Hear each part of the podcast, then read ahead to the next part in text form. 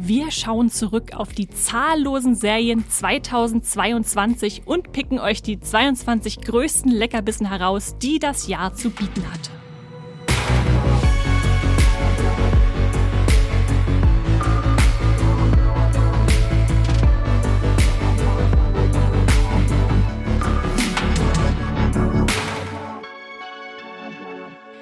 Hallo und herzlich willkommen zu Streamgestöber, dem Moviepilot-Podcast, wo wir über alles reden, was im Streaming-Jahr so passiert ist. Und das ist heute wirklich wahr, denn wir blicken zurück auf das ganze Serienjahr, das hinter uns liegt.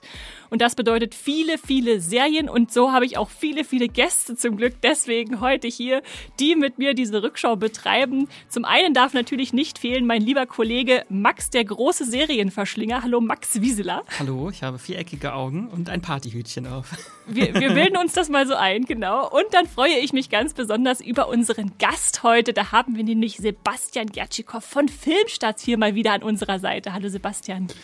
Danke, danke. Das ist so dieser eine Termin, vor dem ich immer ein bisschen Angst habe, wenn es ums Podcasten geht.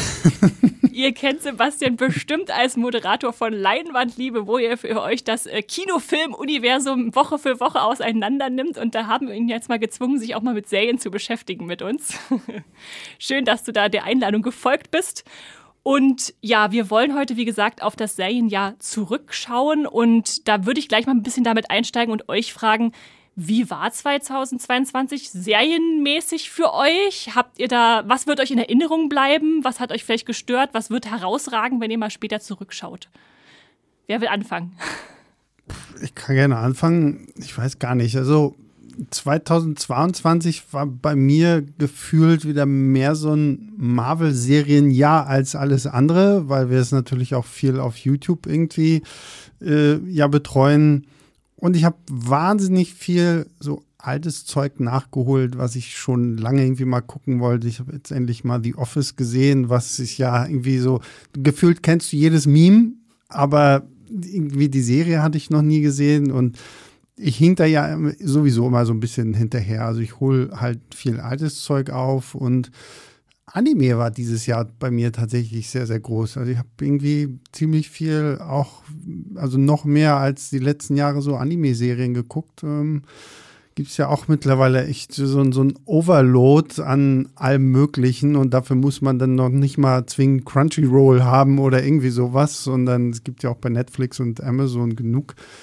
Das ist so ein ähm, kompletter ja. Serienkosmos, der sich so ein bisschen versteckt, so wenn man jetzt nicht immer auf Anime irgendwie schaut, aber das ist einfach unglaublich viel, was da startet. Naja, vor allen Dingen versteckt würde ich, glaube ich, nicht mal sagen. Ich glaube, es ist vielleicht, also wenn du halt wirklich so drin bist, es ist wirklich unglaublich viel, was mittlerweile einfach so da ist, ne? Und ich meine, klar, man redet so über die großen Sachen, ne, Tech on Titan und sowas, das kennt dann auch irgendwie gefühlt jeder, aber so der ganze Kleinkram, sage ich jetzt mal so in Anführungszeichen, ist ja auch enorm geworden ja. mittlerweile. Also das ist schon echt krass. Jede Woche eine neue Isekai ja. Fantasy-Anime-Serie. und ich finde es spannend, dass du es auch für dich so als Marvel-Jahr siehst, weil klar, es gab Moon Knight, es gab She-Hulk und es gab Miss Marvel.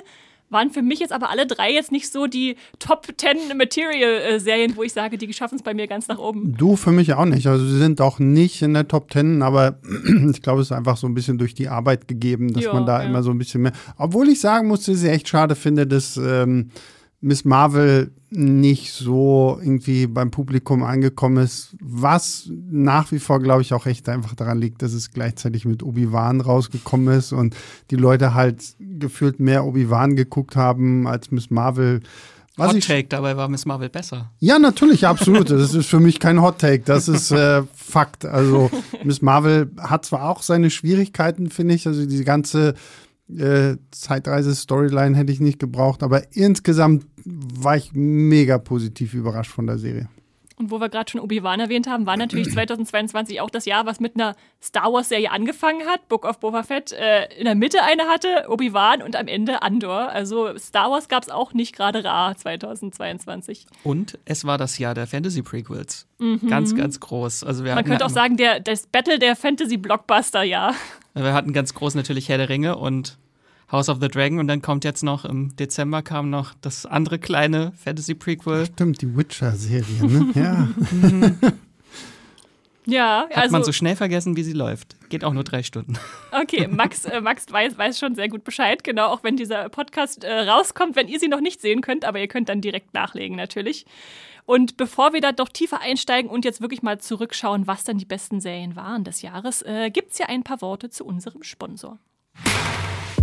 Unser Podcast Streamgestöber wird gesponsert von Magenta TV, dem TV- und Streaming-Angebot der Telekom. Hier gibt es Fernsehen und Streaming gebündelt auf einer Plattform. Für zu Hause und unterwegs, egal bei welchem Internetanbieter. Mit Magenta TV könnt ihr nicht nur Fernsehen und habt einen praktischen Hub für Streamingdienste wie Netflix, Amazon Prime Video, Disney Plus oder RTL Plus. Als Bonus gibt's nämlich noch die Magenta TV Megathek kostenlos obendrauf. Und hier findet ihr eine riesige Auswahl an Serien und Filmen. Mit dabei sind auch Magenta TV Originals wie das deutsche Comedy Highlight Oh Hell sowie zahlreiche Magenta TV Exclusives wie die preisgekrönte Serie The Handmaid's Tale. Wie ihr zu Magenta TV und der Megathek kommt und welche verschiedenen Angebote es gibt, das erfahrt ihr über den Link in den Shownotes dieser Podcast-Folge. Und jetzt weiterhin viel Spaß im Streamgestöber. Und bevor wir hier ganz tief einsteigen in die Serien, seid natürlich auch ihr da draußen gefragt. Schickt uns gerne eure Top-Listen. Was waren für euch die besten Serien? Ich sag mal die besten fünf vielleicht, die ihr unbedingt weiterempfehlen wollt. Dann geben wir das nämlich auch gerne nochmal weiter. Unsere folgende Liste setzt sich dann nämlich zusammen aus, äh, fünf, äh, aus sieben Community-Plätzen, also was die Moviepilot-Community gesagt hat, was die besten Serien waren von der Bewertung her. Und jeweils fünf Plätzen, die wir drei Einzelpersonen mitgebracht haben, um zu sagen, die müsst ihr euch ansehen. Nun wollen wir natürlich aber vorher noch wissen, das ist natürlich Pflicht in diesem Serienjahr. Wer hat wie viel gesehen hat? Wir haben gezählt, wir haben Statistiken gewälzt und, und erstellt. Äh, ich frage mal als erstes Sebastian. Hast du mal nachgezählt, wie viele Serien du gesehen hast dieses Jahr? Also ich habe mal grob überflogen und versucht in meinem Kopf zusammenzurattern. Ich glaube, ich bin nur so auf 20 Serien gekommen. Mhm. Also gut, ich meine, ne, bei sowas wie The Office sind ja natürlich trotzdem ordentlich ein paar Staffeln irgendwie mit dabei und so. Ich muss aber auch dazu sagen, dass ich äh, wegen dem Lesen angefangen habe, weniger Serien zu gucken, weil ich mir irgendwann echt gesagt habe, okay, wenn ich nach Hause komme, ich will lieber auch eine Stunde einfach nur gemütlich in meinem Sessel sitzen und ein bisschen lesen. Dafür opfere ich dann halt eine Folge Serie oder zwei oder sowas.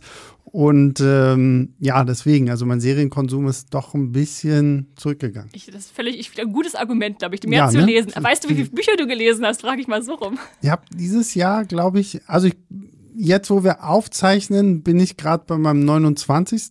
Oh. Und ich glaube, das 30. kriege ich noch voll, weil es ist ja bald Urlaub und da hat man ja ein bisschen mehr Zeit. Da kriege ich das, glaube ich, auch noch runter. Sehr gut, sehr gut. Das klingt auch nach einer guten Zahl. Siehst du, da gucke ich jetzt beschämt. Wie viele Bücher hast du gelesen im Jahr, äh, Max? Eins. Bei mir war immer die Entscheidung, soll ich lesen oder soll ich äh, Naja, klar. Da wisst ihr, wo dafür, die Max-Serien zusammengekommen Ich wollte gerade sagen, dafür wird jetzt deine Zahl wahrscheinlich sehr viel höher sein als meine, oder? Es sei denn, Comics zählen, dann habe ich wesentlich mehr. Aber ich lese halt Comics, halt hauptsächlich Comics, mehr Comics. Comics zählen für mich immer, auch als Lesen. Ach, also, na, dann ist mehr. Ja, na. Das ist viel mehr. Dann, dann mache ich einfach mal weiter, um langsam die Zahlen zu steigern, die wir hier haben. Ich habe nachgezählt und ich habe 133 verschiedene Serien geguckt dieses Jahr. Die hatten dann jeweils 142 Staffeln insgesamt, weil manchmal guckt man ja auch eine Serie wie zum Beispiel Babylon Berlin, habe ich dieses Jahr nachgeholt, äh, dann vier Staffeln. Davon waren, was ich immer ganz interessant auseinanderzuklamüsern finde, 67 Serien völlig neu, die dieses Jahr erschienen sind, 45 äh, Staffeln neu, also von Serien, die schon existierten, 14 alte, die ich nachgeholt habe. Und äh, was ich immer nicht, was ich immer witzig finde, wie viele Serien habe ich eigentlich abgebrochen im Jahr, weil ich gedacht habe, nach so ein, zwei Folgen, nee, gucke ich nicht hm. weiter. 51. Wow. Kann, man, kann man auch zwei Tage mit voll machen, würde ich sagen. genau. Und da komme ich dann so insgesamt am Ende auf äh, über 1200 Episoden. Das klingt auch schon ganz ordentlich, glaube ich. Äh, kann, kann, man machen. Aber Max, natürlich warten wir alle ganz gespannt auf die mhm. Zahl, die du jetzt auspacken wirst. Na, der Rekord vom letzten Jahr ist nicht gebrochen, ist ein bisschen weniger dieses Jahr gewesen. Äh, also unterschiedliche Serien habe ich gesehen, 263. Und das waren insgesamt 293 äh, Staffeln. Mhm. Ähm, genau, und neue Serien, die dabei waren, also beziehungsweise erste Staffeln waren 176. Es kommt echt viel neues Zeug, ne, was man sich mhm. erstmal angucken muss. Und dann merkt man natürlich auch so das, äh, das Verhältnis, was wird weitergeführt oder was hat man eine Staffel geguckt und dann nie wieder wahrscheinlich. Mhm. Und es sind jetzt relativ wenig Miniserien, die mir sofort so auf Anhieb einfallen, die dieses Jahr gelaufen sind. Also bei den meisten denkt man, wird vielleicht fortgeführt. Mal gucken. Naja. Wohl Dama war eine Miniserie, die aber fortgeführt wird. Jetzt. Ja, das, andersrum geht es natürlich auch, genau, genau. So, noch vielleicht kurz ein paar Worte zu den Regeln, wie wir unsere Serien, dieses äh, Top äh, 22, äh, eine Ranking ist es ja gar nicht, die Top 22 Serien äh, ausgewählt haben. Ich habe es vorhin schon ein bisschen angedeutet, die Community hat natürlich eine Rolle gespielt. Also wir haben uns die Moviepilot-Bewertungen angeguckt, ähm, die auf Serien und Staffeln zutreffen, die zwischen dem 1. Januar und dem 31. Dezember gestartet sind. Also, oder noch starten werden. Wir haben ja also hatte das Buch von Boba Fett keine Chance. Das Buch von Boba Fett hatte keine Chance, weil es Ende letzten Jahres gestartet ist äh, und dann reingelaufen in dieses Jahr. Also, das sind immer die gemeinsten Serien, die so kurz vor Jahreswechsel starten. Die haben dann in, in so Listen keine Chance, wo man irgendwo einen Cut machen muss beim Datum. Yellow Jackets. Ja, genau. Naja, aber damit müssen wir jetzt leben. Wir haben auch genug andere Sachen noch zur Auswahl. Ähm, wie gesagt, jeder von uns hat fünf weitere mitgebracht und wie ihr das bei uns kennt, ziehen wir die einfach willkürlich aus einem Hut und dann erzählen wir euch ganz kurz, worum es geht. Natürlich spoilerfrei, damit ihr sie eventuell noch nachholen könnt, wenn ihr sie interessant findet und noch nicht kennt. Ähm, und sagen auch immer dazu genau, von wem sie sind, wer sie in den Hut geworfen hat oder ob es eine Community-Serie ist und wenn ihr bereit seid, würde ich direkt losstarten. Ich finde es immer sehr schön, dass es tatsächlich einen Hut gibt. Also für alle, die gerade zuhören, Esther hat wirklich einen kleinen Plastikzylinder einen schwarzen. In, in, dem diese Zettelchen jetzt drin sind. Damit ich die ganz zauberhaft rausziehen kann. Es kann ja nicht irgendein Hut sein. Es muss ein, es muss ein Zylinder sein. Dann habe ich vielleicht noch ganz kurz einen Hinweis, bevor ja. wir anfangen. Äh, genau, ein kleiner Hinweis an euch, weil wir ja auch immer unsere Community-Serien mit da rein macht, äh, machen in diese Listen. Wenn ihr Serien schaut, dann äh, meldet euch gerne bei Moviepilot an, wenn ihr es nicht schon getan habt und bewertet fleißig Serien, weil ähm, ihr seid dann, eure Stimmen zählen dann auch mit. auf jeden Fall, auf jeden Fall. Und wir sollten vielleicht auch noch dazu sagen, die Community-Plätze, die wir jetzt drin haben, da haben wir gesagt, es müssen mindestens 100 Bewertungen da sein, weil sonst ist es nicht repräsentativ. Also wenn drei Leute sagen, eine Serie ist eine 9,0, äh, dann ist es natürlich nicht so aussagekräftig, als wenn das 100 Leute sagen. Hm. Insofern war das da unser, unser Unterwert. Genau. Also fleißig Serien bewerten. so, damit starte ich jetzt aber und ziehe einen Zettel aus dem Hut. Äh, farbkodiert. Welche Farben Oha. gibt es denn? Es gibt die Farben Grün für Community. Mhm. Äh, jetzt jetzt komme ich ins Schlingern. Ich glaube, ich bin blau. Äh, wir werden es herausfinden. Ich Sie ist, Esther ist blau. Alles klar. Ich, ich bin das, blau. Das erklärt bin, diesen Podcast. Ich bin schon völlig blau hier für euch. Aber ich habe eine grüne Serie gezogen. Das heißt, es ist ein Community-Platz. Und zwar der Dritt, die, die Drittplatzierung der Community ist Cyberpunk Edge Runners. Und wie ihr euch jetzt vielleicht denken könnt, wird die uns jemand vorstellen, der heute schon von Animes gesprochen hat.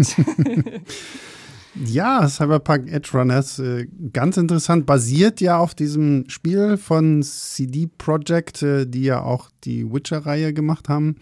Cyberpunk 2077. Ich habe das Spiel tatsächlich nie gespielt, fand aber so den Look der Serie ganz spannend, weil das ist ja Studio Trigger für alle, die Star Wars Visions geguckt haben, die haben diese komplett verrückte Folge mit den Zwillingen gemacht, die ich immer noch nach wie vor großartig finde.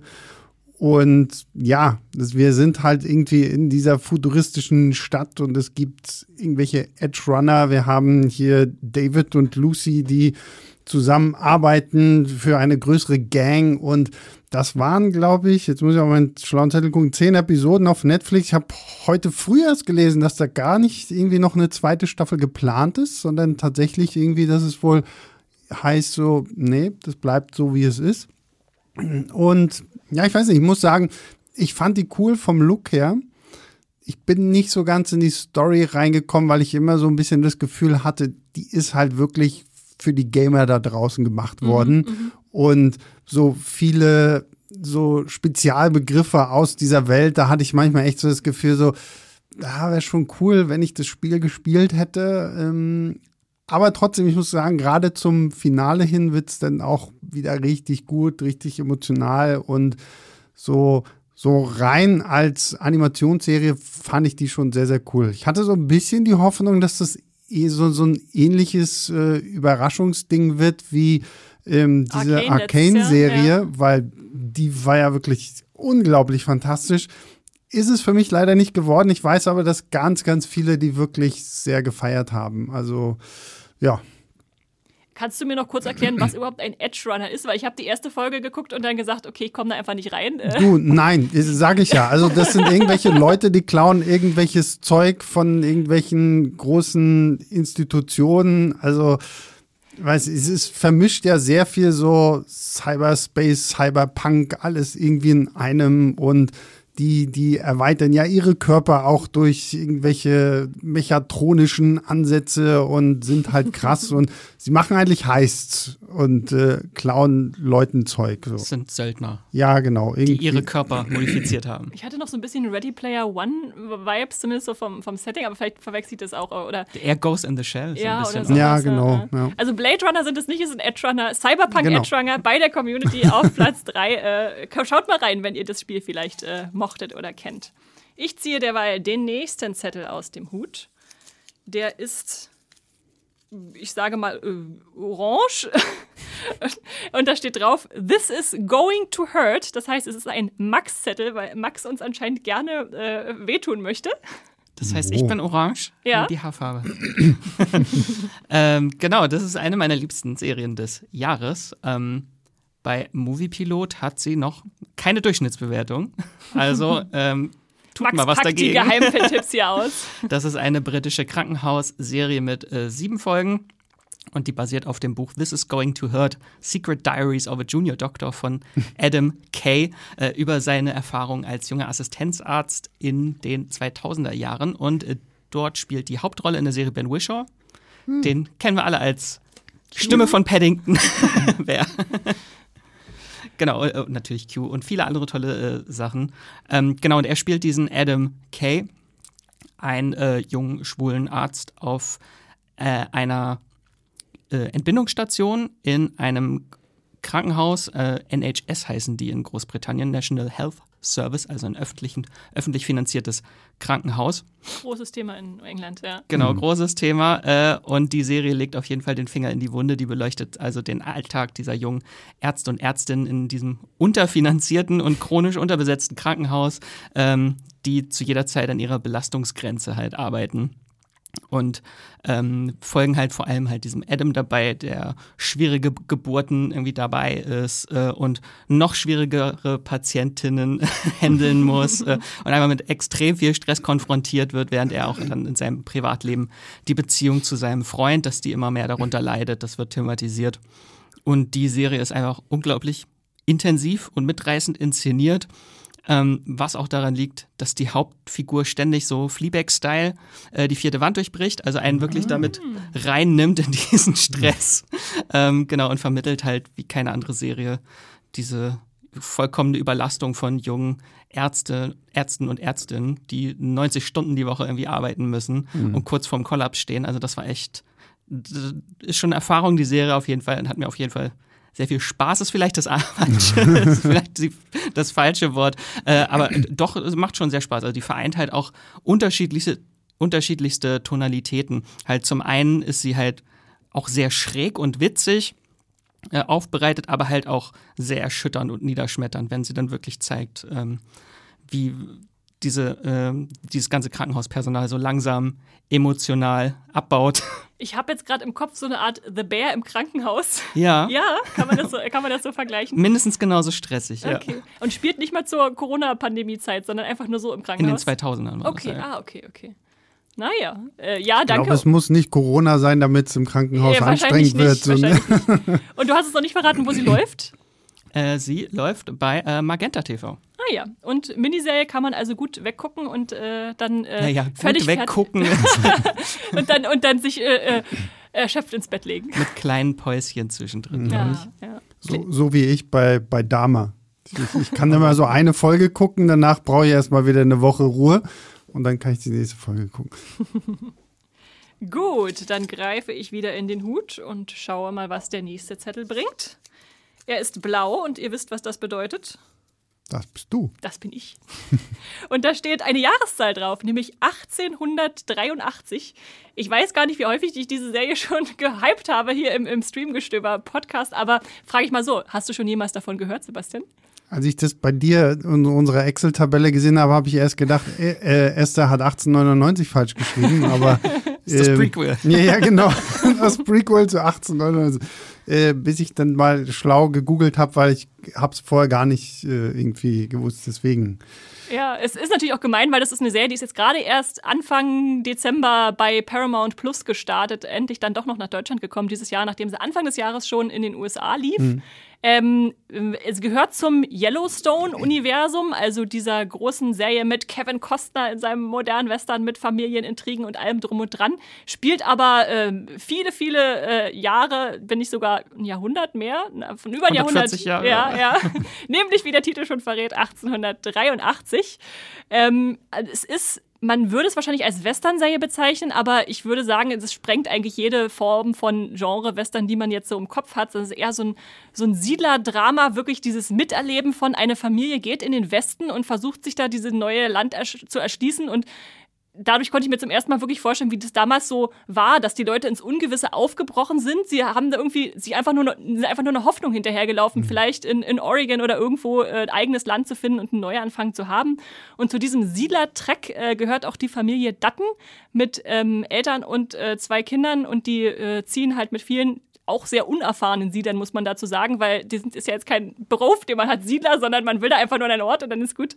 Ähm, durch die äh, Wildnis der, der äh, noch nicht USA, durch Amerika, um da ihr, ihren Platz in der Welt zu finden, begegnen Wirbelstürmen, müssen große Flüsse überqueren, was unglaublich spannend ist, auch wenn es langweilig klingt erstmal. Und, äh, und ja. die Viehherden, die sie dabei haben, die müssen sie auch noch irgendwie Sie müssen genau eine riesengroße Menge Rinder mitnehmen, weil sie müssen sich irgendwie ernähren unterwegs und können sich nicht darauf verlassen, da so einen hundertköpfigen Treck oder wie viele das sind, äh, zu ernähren, indem sie da Nahrung finden. Ähm, dann gibt es so einen mürrischen Anführer, der eigentlich denkt, äh, was mache ich hier mit diesen ganzen Deppen, die, die nach Westen wollen. Ähm, aber das Herz der Serie ist schon diese Familie Dutton und vor allem die Tochter ähm, Elsa heißt sie, ähm, die da uns so mit an die Hand nimmt und eigentlich auch diese Schönheit dieser Wildnis und dieser, dieses Erforschens äh, zeigt. Und das fand ich einfach wahnsinnig spannend, wahnsinnig zu Herzen gehend und einfach äh, muss, muss man mal miterlebt haben. Also schaut euch unbedingt 1883 an von Taylor Sheridan übrigens, falls dir der was sagt. Ja, ja, der, äh, sagt der, der, macht, der, der, sagt Der was. sagt dir was. Der, der hat Yellowstone, dieses Universum erschaffen und sowas wie Hello High Water, Wind River, Sicario geschrieben. Also der, der versteht was von, von Spannung und, und Mitfiebern. Ich finde es aber faszinierend, dass mittlerweile irgendwie echt alles ein Universum sein muss. So, ja, ne? so Yellowstone-Universum. So, aber das Gute ist tatsächlich, wenn du, also wenn du jetzt denkst, oh, fünf Staffeln Yellowstone will ich jetzt nicht vorher mhm. gucken, musst du nicht. Du kannst mhm. diese Serie völlig eigenständig auch äh, genießen, wenn du da mal reingucken willst. Na, das ist ja das Gute an diesen Prequel-Sachen eigentlich so, ne? Ich meine, das sind ja wahrscheinlich trotzdem irgendwie so ein paar kleine Anspielungen Easter Eggs und Anspielungen drin. für später drin, aber du kannst es ja trotzdem äh, gut so genießen. Ja, ja. Habe ich auch übrigens so gemacht. Habe erst 1883 gesehen und danach dann Yellowstone voll. Ja, ja. Voller und, äh, Power. ja, diese Serie ist tatsächlich auf Platz zwei meiner äh, besten Serien äh, 2022 für mich. Äh, und ich habe nochmal geschaut, bei Movie Pilot hat sie eine 8 von der Community-Bewertung. Aber noch zu wenige, dass sie da in die Community-Rankings mit reingekommen ja, ja, ist. Ja. Also. Ja, gut, dafür ist sie ja jetzt auch erst vor kurzem angelaufen. angelaufen. Genau. Dafür habe ich jetzt äh, noch einen Community-Platz gezogen. Äh, den, den letzten, der es gerade noch so in das Ranking mit reingeschafft hat, äh, auch noch nicht so lange auf dem Markt. Es ist nämlich die Rede von Wednesday bei Netflix. Und äh, das war ja so ein Riesenerfolg, den irgendwie, also ich zumindest nicht so erwartet hatte. Also ich dachte, ja, okay, Tim Burton hat vier Folgen inszeniert, ist interessant. Jetzt kommt hier so ein Adams Family Serien-Exkurs, mal gucken, was daraus wird. Und das ist ja explodiert auf Netflix. Mhm. Also bei den Zuschauerzahlen, bei den, die Bewertungen, wie ihr seht, sind auch äh, recht gut. Also eine 7,6 bei Movie Pilot äh, habe ich mir aufgeschrieben. Äh, ein echter Überraschungshit, was ganz schön ist, weil diese Serie auch für mich wirklich so ach, was Herzenswarmes bringt. Ich, ich umschreibe es immer als, als Feel-Good-Serie, die sich als Feel-Bad-Serie tarnt. Weil wir haben natürlich dann diese mürrische Adams-Tochter Wednesday in der Hauptrolle, die da an eine neue Schule kommt, die Nevermore Academy. Und äh, ja, für, die ist, das ist schon eine Schule für Außenseiter und sie ist jetzt noch die Außenseiterin der Außenseiter, die da irgendwie versucht, Fuß zu fassen. Da gibt es dann Werwölfe und Sirenen um sie rum. Sie hat selbst so Zukunftsvisionen, die sie plagen. Und dann gibt es da dadurch noch eine Krimi-Handlung, die da reinkommt. Ein Monster treibt sein Unwesen und macht Jagd auf Schüler. Und äh, ja, Wednesday ermittelt und ist in allem widerwillig, wie man so gewohnt ist, mit negativer Weltsicht. Aber das macht dann einfach so viel Spaß, dann da mitzumachen, dass es schon so ein bisschen vielleicht auch Harry Potter-Gefühle so ein bisschen mitbringt, jetzt im Dezember oder im November. Äh, da hat das schon, glaube ich, den richtigen Nerv getroffen und äh, die gemobbten Schüler werden gerecht, werden sich hier gerecht sehen in dieser Serie. Ähm, ja, also wer, wer da Lust hat, mal reinzugucken, ist, glaube ich, für, für, alle, für alle was, die äh, ein bisschen, bisschen Spaß an, an Fantasy, äh, äh, Spannung, Krimi, eigentlich, eigentlich so wie alle, alle Genres ein bisschen drin. Das ist vielleicht auch der mhm. Grund, ein Grund mhm. für den Erfolg. Habt ihr das gesehen? Ich habe es noch nicht gesehen. Ähm, ja, ich weiß, ich weiß, Schande über mein Haupt. Ähm, das ist bei mir so dieses Problem. So, so, ich hatte das erst gar nicht so auf dem Schirm, weil ich dachte, ja, okay, gut, wann hat Tim Burton schon das letzte Mal irgendwie was Cooles gebracht und so. Und brauche ich jetzt so, so ein Spin-off zu, zu der Adams Family und dann kam dieser Hype auf einmal auf, dann habe ich gesagt, nein, jetzt erst recht nicht. und mittlerweile bin ich aber doch irgendwie so weit, dass ich sage, okay, wenn ich jetzt den Urlaub habe, dann glaube ich, werde ich mir das mal gönnen, weil es wahrscheinlich auch so an einem Tag dann faul auf dem Sofa durchgebinged. Was ich spannend finde, ich habe jetzt letztens irgendwie so ein, so, ein, so ein Interview mit der Hauptdarstellerin Jenna Ortega gesehen, weil sie blinzelt ja nicht in dieser, in dieser Serie. Und das kam wohl echt daher, dass sie irgendwann mal ein Take hatten, wo sie genau in diesem Take nicht geblinzelt hat. Dann haben sie den nochmal wiederholt. Da, da, hat sie dann aber irgendwie geblinzelt und Tim Burton meinte zu ihr, ah du, also das war am ersten viel, viel besser. Mach das mal jetzt die ganze Zeit. Und so ist halt immer, wenn sie zu sehen ist, dass sie nicht einmal irgendwie blinzelt und das, glaube ich, gibt dieser Aura, dieser Wednesday nochmal irgendwie so eine, was ganz Besonderes. Und ich meine, sie hat ja auch eine, eine gute Ausstrahlung, auch von den Kostümen her, so was ich immer so auf Bildern gesehen habe und so. Das ist ja auch sehr geil. Ich möchte nicht wissen, wie viele Wednesdays wir 2023 bei Halloween haben werden, weil das ist ja wahrscheinlich so das perfekte Kostüm, was ist nicht so schwer zu machen, ja, ne? genau. schwarze Zöpfe. nee, aber ich bin tatsächlich jetzt auch doch so ein bisschen heißer drauf. Max, ich glaube, du hattest eine Lieblingsfigur, die, die keinen Körper hat, oder? Habe ich das richtig in Eiskaltes? Händchen. Das eiskalte ja. Händchen. Oh das ist wirklich großartig, was ja. sie da mit das diesem... Das war aber schon immer großartig. Das war schon immer großartig, aber sie haben sich da wirklich auch tolle Sachen überlegt, wie man so mit Fingerübungen und irgendwelchen Gesten so viel ausdrücken kann. Also das ist schon eine Dafür, Figur dass Wednesday keine Emotionen zeigt, zeigt dann eiskaltes Händchen alle Emotionen. Genau, genau. Habt ihr da dieses Behind the Scenes? Ich finde diese Bilder ja. immer lustig mit diesem Typen in grün, der dann da halt wirklich diese Hand spielt. So großartig. hinter ihr steht. Ja, wo du dir auch denkst, okay, also heutzutage hättest du es wahrscheinlich auch einfach mit mit äh, CGI machen können, aber dass sie sich die Mühe machen, da wirklich jemanden in so einen Anzug zu setzen und zu sagen, okay, du bist jetzt das Händchen, finde ich schon wieder, schon wieder sehr lobenswert. Ja, auf jeden Fall. Gut, ich äh, greife zum nächsten Zettel. Und da steht eine Max-Serie drauf. Oh, oh, oh. Sie heißt Pachinko. Pachinko. Da bin ich sehr froh übrigens, dass du sie reingebracht hast, sonst hätte ich sie reinbringen müssen. äh, sag uns doch mal, was Pachinko ist, falls äh, Menschen noch nicht davon gehört haben. Genau, Pachinko mit dem Untertitel Ein einfaches Leben ähm, ist eine sehr, sehr gute Serie, eine meiner Lieblingsserien dieses Jahr. Wir hatten sie auch schon in dem Podcast zu den besten Serien zum Halbjahr auch schon mit drin. Aber wir können sie nicht oft genug erwähnen. Äh, sie hat nämlich beim Moviepilot eine 8,3 äh, von der Community. Sehr stattlich. Äh, aber zu wenig Bewertung, dass sie mit in die Rankings reingekommen ist. Deswegen gilt sie noch als Geheimtipp. Könnt ihr jetzt äh, schnell noch äh, auf die Liste schreiben. Äh, das ist eine Adaption von Min Jin Lees Bestsellerroman Ein einfaches Leben, so ist der in Deutschland erschienen. Und das ist eine in drei Sprachen, in Koreanisch, Japanisch und Englisch gedrehte und mehrere Jahrzehnte umspannende Familiensaga.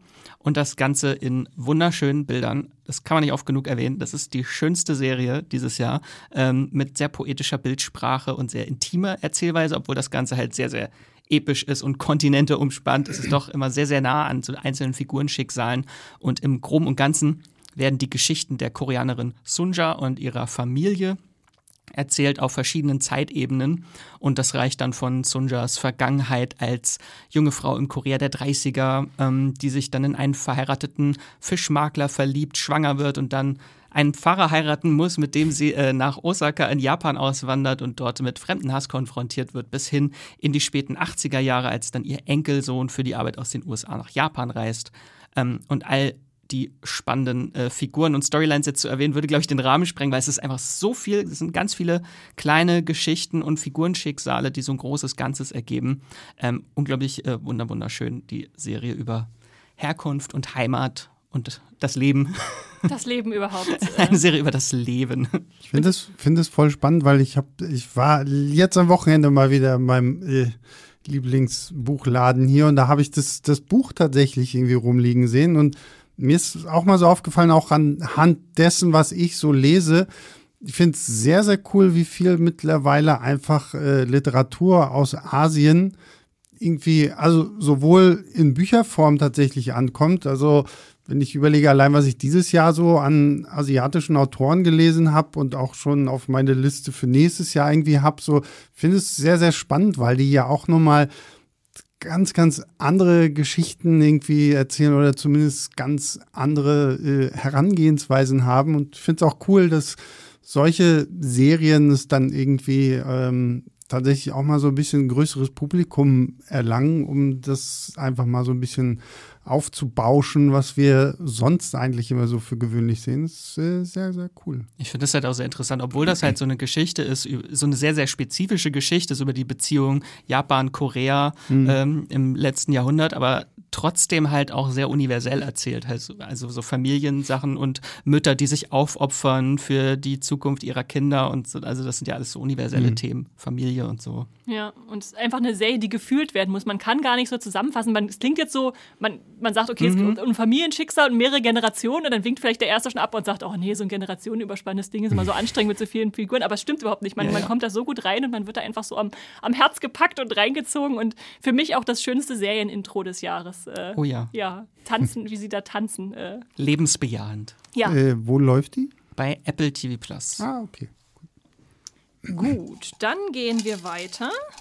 Ist das eigentlich, sorry, ich muss mal, äh, ist die abgeschlossen oder ist das, ist das Miniserie oder kommt dann noch mehr? Also da kommt eine zweite Staffel, das ist auch nur das ungefähr das halbe Buch, was sie verfilmt haben in der ersten ah, Staffel, okay. aber es ist trotzdem auch abgeschlossen. Also du kannst es, es steht auch theoretisch für mhm. sich, also es hat einen äh, Epilog, der so ein bisschen in die Realität sprengt, der schon sehr, sehr auf die Tränendrüse auch drückt. Also da wirkt das schon, als ob die Serie abgeschlossen wäre, aber die Geschichte geht auf jeden Fall ah, noch weiter. Okay, gut. Ja. Aber man Gut. fühlt jetzt genau nach der ersten Staffel sich nicht so, als müsste man jetzt sofort weiter gucken, sondern mhm. es ist einfach, ja. Gut, auf dem nächsten Zettel, auf dem gelben, der ist Sebastian kodiert, oh. steht Andor hast, drauf. Hast du das hier wirklich äh, von, von den Haaren her gemacht? Ich, das oder? war pure Intuition. Erzähl uns was zu Andor, Sebastian. Ja, du hast es ja vorhin schon erwähnt, wir hatten dieses Jahr was drei Star Wars Serien, obwohl nein, wir hatten ja eigentlich vier. Diese komische äh, Tales of the Jedi äh, Animationsserie, die ich, wo ich immer noch sage, okay, das ist, das sind die Fußnoten zu Clone Wars, so, weil viel hat mir die nicht gebracht. Ähm, wir hatten ja The Book of Boba Fett, wir hatten Obi-Wan und wir hatten Andor. Und als, ich weiß noch, als Andor angekündigt wurde, dachte ich mir so, so was zur Hölle, wer braucht das? Also mhm. Cassian Andor wurde uns das erste Mal hier in Rogue One vorgestellt einen Film, wo ich damals auch dachte, wer zur Hölle braucht das? Und dann war es irgendwie einer der besten neuen Star Wars-Filme, die wir hatten. Und bei, bei Endor war es dann letztendlich irgendwie ganz ähnlich so. so. Erst habe ich gedacht, wer zur Hölle braucht das? Und dann dachte ich mir danach, okay, warum kriegen wir nicht mehr davon? So, weil wir haben auf zwölf Episoden wirklich hier halt so den, den Anfang der Rebellion, so ein bisschen aus äh, der Sicht von unterschiedlichen Parteien, die da irgendwie eine Rolle spielen. Was ich auch sehr, sehr spannend fand, ich glaube, der Showrunner ist Tony Gilroy, ähm, der ja sich auch so im Action-Kino eigentlich und äh, Serienbereich ganz gut auskennt. Und der das halt immer so in drei Episodenblöcken erzählt. Und was ich hier spannend finde, ist, ist ja auf jeden Fall eine zweite Staffel noch angekündigt, die dann direkt dann, wenn sie zu Ende ist, an Rogue One anknüpft. Da haben sie das auch und haben sie jetzt schon gesagt, dass zwischen diesen Dreierblöcken dann immer so etwa ein Jahr vergeht, so damit dann in, in Staffel zwei halt wirklich die letzten vier Jahre irgendwie vergehen, dass man dann an Rogue One richtig dran ist. Und ich hatte anfangs mit Andor so ein bisschen meine Schwierigkeiten, weil die ersten drei Folgen sind schon recht langsam erzählt, so, aber dann kommt so eine erste Heist-Mission und dann kriegt man auch so ein bisschen mehr mit, äh, was passiert in Coruscant. Dann wird Mon Mothma eingeführt, die man so eigentlich mehr so als Nebenfigur aus dem Film kennt und hier wird sie eine wirklich wahnsinnig, wahnsinnig spannende Figur und gerade wie äh, Mon Mothma dann im Finale zurückgelassen wird, so das hat mich halt echt einfach nur kaputt gemacht. Gleichzeitig einfach wie hier wirklich man, du merkst, okay, die haben wirklich ordentliche Sets. Die haben nicht nur in diesem komischen Stagecraft LED-Ding gedreht, was ja durch Mandalorian so groß geworden ist. Und ich muss einfach sagen, es sieht fantastisch gut aus. Es ist halt wirklich auch mal so ein bisschen Star Wars ohne diesen Märchencharakter. Ne? Also, wurde ja so ein bisschen als Star Wars für Erwachsene gecoint. Äh, ja, wobei richtig. man ja sagen kann, auch das alte Star Wars war Ja, natürlich. Aber. aber. ich meine, hier fehlen halt so, so diese Elemente. So, es geht nicht um Jedi, es geht nicht um die Macht. Du hast jetzt keinen. Aber es gibt einen süßen Droiden. Es gibt einen süßen Droiden, aber der jetzt halt auch nicht so ich sag's mal, vorsichtig plump eingeführt wird, wie so ein ja. Grogu, wo du halt sagst, ja, okay, den haben wir halt alle süß putzig zu Hause auf dem Sofa hocken. Ähm, aber ich finde, es ist wirklich sehr, sehr schön gemacht, auch wie sich die Figuren entwickeln, sowohl bei den Bösen als auch bei den Guten, wobei man sich hier in der Serie eh so ein bisschen fragt, okay, wer ist jetzt wie wirklich böse und wer nicht so. Also fand auch so die ganzen Charakterzeichnungen wirklich sehr, sehr toll. Andy Circus darf mal Andy Circus sein in dieser Serie und muss sich nicht hinter irgendwie CGI verstecken und ist auch darin großartig. Also tragischster Serientwist des Jahres. Ja, ja, absolut. Und also wirklich eine tolle, tolle äh, Star Wars Serie hat mir wahnsinnig gut gefallen. Ich bin jetzt schon gespannt, wie denn Staffel 2 so sein wird, aber macht wirklich Spaß. Also das war mal ein schönes äh, Star Wars-Erlebnis, was Disney uns da serviert hat. Auf jeden Fall. Äh, was war euer liebster Arc von den, von den Vieren, sage ich mal, die es insgesamt gab? Gefängnis. Ja, bei mir war auch. Das, war das Nakina? Nee. Nakina 5. Ja? Nakina 5, ja, also Gefängnis fand ich so, aber ich fand auch diesen letzten Teil, der dann wieder auf Ferrix spielt, mhm. wo ja das Begräbnis da irgendwie angegangen wird, fand ich auch sehr, sehr stark. Das generell, wie auch einfach äh, Ferrix, diese komplette Stadt und die Menschen und die Kultur dort aufgebaut werden ja, in dieser Serie. Mega. Unglaublich toll. Gut. Dafür äh, ein Hammerschlag. Dafür ein Gong. und ich ziehe eine Max-Serie aus dem Hut, oh, oh. von der ich auch vorher noch nie gehört habe. Äh, so was geht? Ja, sowas geht. Extraordinary Attorney, Attorney Wu. Juhu. Nicht She-Hulk Attorney at Law, sondern Extraordinary Attorney Wu. Die bessere Anwaltsserie dieses Jahr. Wurde ähm, mir tatsächlich auch schon empfohlen, diese Serie. Ja. Ähm, genau, die habe ich auch mitgebracht. Erstens, weil ich sie liebe und zweitens auch, weil sie äh, bei der Community von Moviepilot die beste Serie, bestbewertete Serie des Jahres ist, wow. aber zu wenig Bewertungen. Also viel, viel zu wenig. Nur du oder wie? ich glaube, es sind so 20 oder so. Leider viel zu wenig. Ähm, äh, die, den Grund dafür sage ich gleich noch. Ähm, sie ist eigentlich mega erfolgreich. Ist Platz 6 der meistgeschauten nicht englischsprachigen Serien auf Netflix. Ähm, genau, und das ist eine südkoreanische Anwalts-Romcom Dramedy, Dramaserie. Ähm, und genau hier hat Netflix halt leider in Deutschland eine Riesenchance verpasst, weil die Serie keine Synchro hat. Also gibt es äh, nur mit Untertiteln. Und das ist leider beim Netflix-Publikum, kennt man das, äh, mhm. eine sehr, sehr große Einstiegshürde. Mhm. Ähm, kann ich aber trotzdem nur empfehlen. Äh, ganz grob, worum es geht in der Serie im Zentrum, äh, steht die junge Anwältin Wu Jung Wu, die äh, eine Autismus-Spektrum-Störung hat. Äh, und obwohl sie äh, Jura als Jahrgangsbeste abgeschlossen hat und jeden Gesetzestext in- und auswendig kennt, ähm, scheuen sich die Anwaltskanzleien, sie einzustellen. Aber dank etwas Vitamin B hat sie dann doch überraschend noch eine Anstellung bekommen in der Kanzlei Hanbada. Äh, und dort äh, ist sie dann in die verschiedensten Fälle involviert, während ihre KollegInnen ähm, und Vorgesetzten sie zu schätzen und lieben lernen. Denn ähm, Wu Yong-Wu hat dank ihrer besonderen Begabung immer kreative und clevere Lösungen parat, wie Fälle gewonnen werden können. Und am Anfang dachte ich tatsächlich so ein bisschen, das ist wie The Good Doctor, nur mit Anwälten. Er ist aber noch viel mehr. Also so eine absolute Feel-Good-Serie mhm. einfach. Ähm, einmal die Hauptdarstellerin, Eunbin Park heißt sie, die ist einfach phänomenal. Also du möchtest sie einfach nur knuddeln. also die ist absolut liebenswert dargestellt, ihre Figur. Ähm, pro Folge wird immer ein Fall behandelt, also eine ganz klassische Struktur eigentlich. Ab und zu gibt es natürlich auch Doppelfolgen, wo dann ein Fall zwei Folgen umspannt.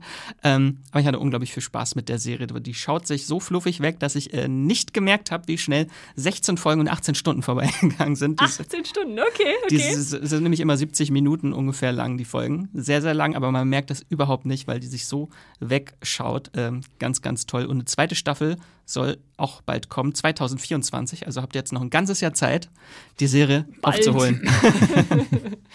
äh, mich hast du schon überzeugt. Ich werde da jetzt auf jeden Fall mal reingucken. Es gibt einfach zu viele Feelgood-Serien. Äh, man kommt ja in, die, in den Toplisten dann doch eher auf die dramatischen Sachen mhm. oder was da so passiert ist. Genau. Na gut, ich ziehe den nächsten Zettel. Er ist äh, nochmal, glaube ich, Max kodiert, ja, ja. Mhm. Dies ist eine Serie, die ich jetzt extra am Wochenende noch nachgeholt habe, um, äh, zu, um zu wissen, ob, ob, Max da, ob Max da Unsinn redet. Sie heißt The Rehearsal. Hattest du die nicht abgebrochen nach der ersten Ich hatte Folge? sie nach der ersten Folge abgebrochen. Dann haben so viele Leute, Jenny und Max, erzählt, dass sie so gut ist und so, so äh, völlig was anderes, als man je gesehen hat, dass ich dachte, okay, ich muss jetzt nochmal gucken. Es sind ja nur sechs Folgen, a 30 Minuten ich kann jetzt in gewisser Weise auch nachvollziehen, woher der Hype äh, kommt. Äh, bei mir ist er nicht in der Top-Liste gelandet, aber sie ist schon, ist schon sehenswert. Ja. Erzähl mal, Max, warum ist sie sehenswert? Genau, ich habe mal geguckt, bei Moviepilot hat sie, glaube ich, aktuell noch eine 7,5 gehabt, aber die ist halt noch recht frisch, die ist erst Anfang Dezember gestartet bei Sky. Ähm, genau, und das sind sechs Folgen eine realitätssprengende Comedy-Doku-Serie mit äh, Nathan Fielder. Ähm, das Konzept dieser Serie ist, dass dieser Nathan Fielder, ein Comedian, ganz toller Comedian, äh, der hilft Menschen dabei, sich auf wichtige Lebensmomente vorzubereiten durch intensives Proben und Ausloten aller möglichen Gesprächsverläufe, wobei reale Umstände möglichst detailliert vorher nachgestellt werden. Also sprich, wenn jemand sich auf ein schwieriges Gespräch in einer Bar äh, vorbereitet, dann hat, lässt Nathan eine exakte Kopie dieser Bar als Kulisse bauen mit ganz vielen Statisten. Ähm, klingt jetzt auch klingt so ein bisschen weird, aber es wird einfach noch viel, viel, viel weirder. Äh, übergeordnet gibt es dann noch ein etwas größeres Experiment, was sich so durch die Folgen zieht, in dem eine junge Frau das Leben als Mutter proben soll und dafür unter Kamerabeobachtung in einem Haus einquartiert wird, wo sie Mutter eines fiktiven Kindes spielt, das von unterschiedlichsten Kinderdarstellern verkörpert wird. Weil die alle immer nur vier Stunden arbeiten dürfen und deswegen genau. immer ausgetauscht werden, so durchs Fenster. Ja, und wie sich das Ganze entwickelt und welche skurrilen Wendungen das nimmt, das will ich jetzt nicht vorwegnehmen. Das wird nämlich einfach äh, sehr, sehr wild. Äh, mein groß, eines meiner großen Highlights in der Serie ist auch die Fielder-Methode. Ähm, da gibt er dann äh, eine Scha Schauspielunterricht oder gründet eine Schauspielschule für seine ganzen Statisten, die er braucht in der Serie, äh, die wirklich die Grenzen von Realität, äh, der Realität aufbricht und junge SchauspielerInnen quasi angeleitet werden, Menschen zu stalken und deren Personen dann eins zu eins zu kopieren. äh, ist auf jeden Fall sehr, sehr viele schräge Ideen hat die Serie. Ähm, ist unberechenbar, clever mhm. und sehr, sehr viele What the fuck-Momente. Mhm. Mein, mein, was mich am meisten wahnsinnig gemacht hat, dass ich am Ende nicht mehr sagen könnte, was davon ist jetzt wirklich, also was gehört zur Dokumentation? Mhm. Ist es überhaupt eine Dokuserie? Ist es alles inszeniert? Ist es alles äh, irgendwo in der Mitte abgebrochen? Das kann ich bis, bis heute nicht sagen. Er hat ja vorher auch diese Kultserie Nathan for You gemacht und da wusstest du auch nicht, ist das jetzt wirklich alles real oder ist das irgendwie äh, doch irgendwie alles inszeniert, inszeniert als Dokumentation oder, ja, ja. oder so? Ja. Es, also, ihr müsst euch vorstellen, es ist so eine Matroschka. Dann macht man die Matroschka auf, es ist eine andere, dann setzt man sie neu zusammen und dann kommt da was völlig Neues bei raus und dann irgendwann hast du dann so fünf Matroschka-Hälften auf dem Tisch stehen und hast keine Ahnung mehr, was hier gerade vorgeht. Aber, äh, und am Ende wird dir das Herz gebrochen. Aber sieht man denn, also wenn jetzt zum Beispiel auf so ein Gespräch vorbereitet wird, erfährt man dann auch, wie das tatsächliche Gespräch dann irgendwie abgelaufen ist? Also kriegt man Feedback innerhalb der Folge, so, ja, okay, das Gespräch lief super oder das Gespräch lief total schlimm? Ja. Am Anfang okay. ja, irgendwann ist es dann nicht mehr wichtig. Ah, okay, gut, okay, gut. Da verschwimmt dann alles. Okay, ja, ja. na gut. Ja gut, äh, das ist jedenfalls The Rehearsal äh, bei Sky. Wenn ihr da mal reingucken wollt, äh, wollt ist ganz kurz machbar in den sechs Folgen. Und eine zweite Staffel ist auch schon bestellt. Wo das dann noch hinführen soll. ich habe einen gelben Zettel gezogen, Sebastian, und da steht drauf The Peripheral, im Deutschen Peripherie. Die Sci-Fi-Serie, die jetzt bei Amazon vor zwei Monaten oder so gestartet ist. Genau, ja. genau, ja. Ähm, habe ich auch nur durch Zufall entdeckt, irgendwie, muss ich ganz ehrlich sagen. Aber als ich den gehört habe, dass das auf einem Roman von William Gibson basiert, dachte ich mir, ja, okay, der Mann weiß ja im Sci-Fi-Bereich so auch, äh, was er da so schreibt und macht und tut und habe dann so angefangen. Ich habe ein bisschen gebraucht, ich glaube, es sind acht Episoden insgesamt, ähm, aber war dann doch irgendwann relativ hooked, einfach von so vielen unterschiedlichen Elementen. So, also wir haben halt, ich glaube, es spielt 2030 und wir haben Flynn Fisher gespielt von Chloe Grace Moretz, die mit ihrem Bruder Burton, gespielt von Jack Rayner, eigentlich so in so virtuellen Realitäten zocken. Und irgendwann kriegt ihr Bruder halt äh, so einen besonderen Auftrag von irgendeiner so scheinheiligen Firma in Kolumbien oder keine Ahnung woher. Er soll mal ein neues Headset ausprobieren und da so eine neue Mission machen. Und weil seine Schwester halt viel besser in diesen Games ist, übernimmt sie halt seine Rolle und landet dann in der sehr, sehr sich echt anfühlenden äh, Simulation, bei der sich dann herausstellt, das war keine Simulation, das war echt, echt. Und das war dann irgendwie aber London im Jahre 2070. Und somit kommt dann halt auch noch irgendwie Zeitreisen mit rein und was ich an dieser Serie sehr gefeiert habe, waren einfach wirklich so diese unterschiedlichen Konzepte, die so im Sci-Fi-Bereich äh, dann aufgegriffen, die ja William Gibson durch seine Neuromancer-Trilogie ja eh so ein bisschen geprägt hat von diesem Cyberspace und dass man halt so Wissen in Form von Daten irgendwie übertragen kann. Und ich fand es sehr, sehr cool, wie diese Serie so Konzepte von künstlicher Intelligenz und Roboter und Zeitreisen dann irgendwie aufgreift und umsetzt. Wirklich richtig gut. Es gibt auch sehr, sehr schöne What the fuck-Momente, finde ich teilweise so, wenn du denn bestimmte Sachen erfährst, wie die so zusammenhängen. Und äh, Chloe Grace Moretz tatsächlich fand sie richtig, richtig stark. Aber es gibt zwei Scene-Stealer in dieser Serie, die sind fantastisch, weil du hast in der Zukunft, die Zukunft, die Gesellschaft ist ja irgendwie kontrolliert von drei unterschiedlichen Parteien. Du hast irgendwie die Klepp, das sind so wie so eine Art russische Oligarchen, die alles irgendwie unter sich aufgeteilt haben. Du hast das Research Institute, so halt, ne, die Forschung und du hast halt die Polizei. Und du hast zum einen, Scene Stealer Nummer eins ist, ich weiß nicht, wie man ihren Namen richtig ausspricht, Tenaya Miller die man vielleicht aus Blei, Bleimänner, ne? Ja. Bleimänner, da Und fand hier sind Years. Hier sind Years, ja. Ähm, Im Bleimänner fand ich sie schon fantastisch. Hier spielt sie ja die, die, die Anführerin von diesem Research-Institut. Traum. Also, wie diese Frau es hinbekommt, so verdammt eiskalt irgendwie zu wirken, dabei aber trotzdem irgendwie so suffisant, so Disney-Villain-mäßig irgendwie manchmal agiert, ist unglaublich gut. Also wirklich äh, fantastisch und irgendwann zum, zum Ende der Serie wird, ich muss, habe mir ihren Namen aufgeschrieben, äh, Alexandra Billings als die Anführer, irgendwie die Inspektorin der, der Polizei auch fantastisch. Allein so auch so vom, vom Kostüm her, so ein bisschen so Sherlock Holmes-mäßig irgendwie so mit, mit so einem Stock läuft sie da auch die, auch großartig. Also wirklich auch eine sehr, sehr schön schauspielergetriebene Serie, einfach, die dann zusätzlich noch diese, diese, äh, diese ganzen wilden Konzepte hat. Ich mochte dieses, auch diesen Look vom zukünftigen London, wo irgendwelche großen klassischen Statuen in den Himmel ragen. Also mich hat das Ding total gekriegt. Ich werde mir, glaube ich, auch demnächst einfach mal das Buch holen. Ähm, weil es ist, glaube ich, auch sogar eine Trilogie die Jackpot-Trilogie, weil es gibt halt irgendein Event namens Jackpot, der halt irgendwie die Tausend Katastrophen auf einmal ja, ja, als so, Jackpot genau. passiert sind quasi. Ja. Und ähm, nee, da habe ich echt Bock drauf und die Serie hat unglaublich viel Spaß gemacht. Mhm, mh. Ich muss sagen, ich habe zwei Folgen geguckt, bin nicht so völlig direkt reingekommen mhm. und habe dann gemerkt, wenn ich die wöchentlich schaue, komme ich nicht hinterher.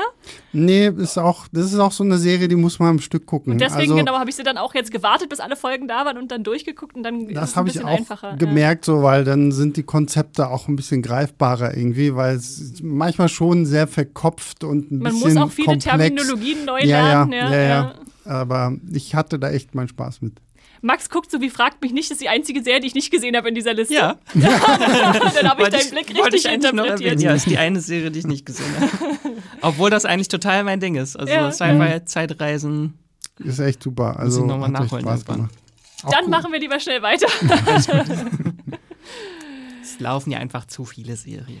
Und ich ziehe die nächste Folge aus dem Hut. Oh, und die habe ich reingegeben, denn sie ist blau. Und ich, ich wollte noch eine Serie reinbringen, über die wir noch nicht so viel geredet haben in diesem Jahr, obwohl es sehr schade ist, weil es eine fantastische Serie ist, nämlich The Sex Lives of College Girls. Hast du davon schon gehört? Sebastian hat so einen Gesichtsausdruck und von bitte was? Das klingt nach einer Serie, wo ich mich frage, warum habe ich sie verpasst? Aber okay. Das ist wirklich eine sehr, sehr schöne äh, Comedy-Serie, wie der Titel vielleicht schon äh, verrät, ähm, mit äh, vier Studentinnen, die ganz frisch am Essex College, äh, College in äh, Vermont anfangen und da so als junge Frauen die Welt für sich ausloten. Äh, die kommen zufällig zusammengewürfelt in einen, in einen Raum, in einen Schlafsaal, wenn man will, mit vier. Äh, und dazu gehören die äh, unbedarfte Kimberly Finkel, äh, gespielt von äh, Pauline Chalamet. Ja, das ist die Schwester von Timothy. Ich wusste gar nicht, dass der Scha- Chalamet eine Schwester hat. Okay. Kommt aus einer Kleinstadt und will jetzt in die aufregende Uni-Welt eintauchen und äh, ja, entdecken, was das so bietet für sie. Und natürlich auch an sexuellen Abenteuern. Aber es ist natürlich leichter gesagt als Ist das, getan. ist das Sex and the City einfach nur am College oder? Ist mehr American Pie auch so ein bisschen mit drin? ja, so ein Okay. bisschen vom Humor her, genau. Ähm, ja, jedenfalls, aber sie muss dann auch erstmal über ihre ganzen Kleinstadtvorurteile hinwegkommen. Äh, dann gibt's die sexpositive äh, äh, Bella Malhotra, äh, indischen Ursprungs, ähm, die äh, unbedingt eine Comedy-Karriere machen will und da in dieses berühmte Comedy-Magazin aufgenommen werden will, aber dann auch merkt, dass sie da als Frau sich erstmal irgendwie durchsetzen lernen muss, beziehungsweise ja, die geht da auch hart an irgendwelche, nutzt ihr ihre weibliche Stellung dann auch aus, wo man manchmal so denkt, mm, das ist schon nicht mehr politisch korrekt.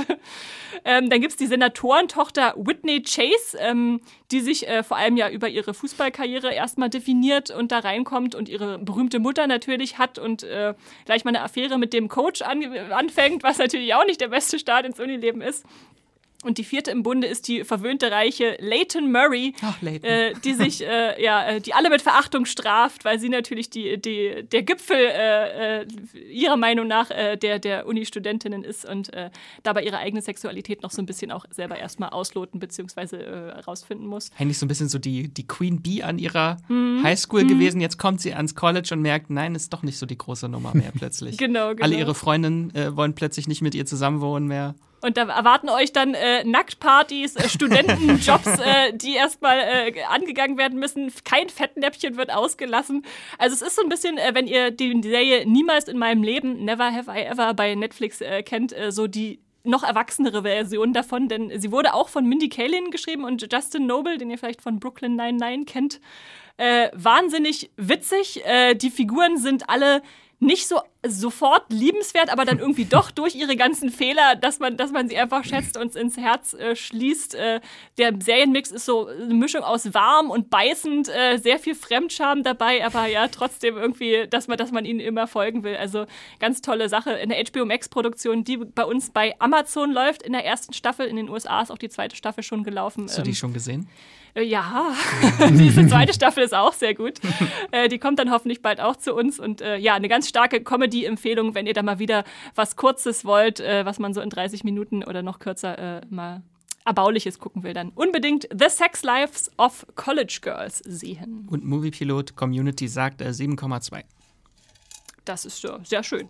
Könnte noch besser sein. Geht noch besser, aber ja, ja.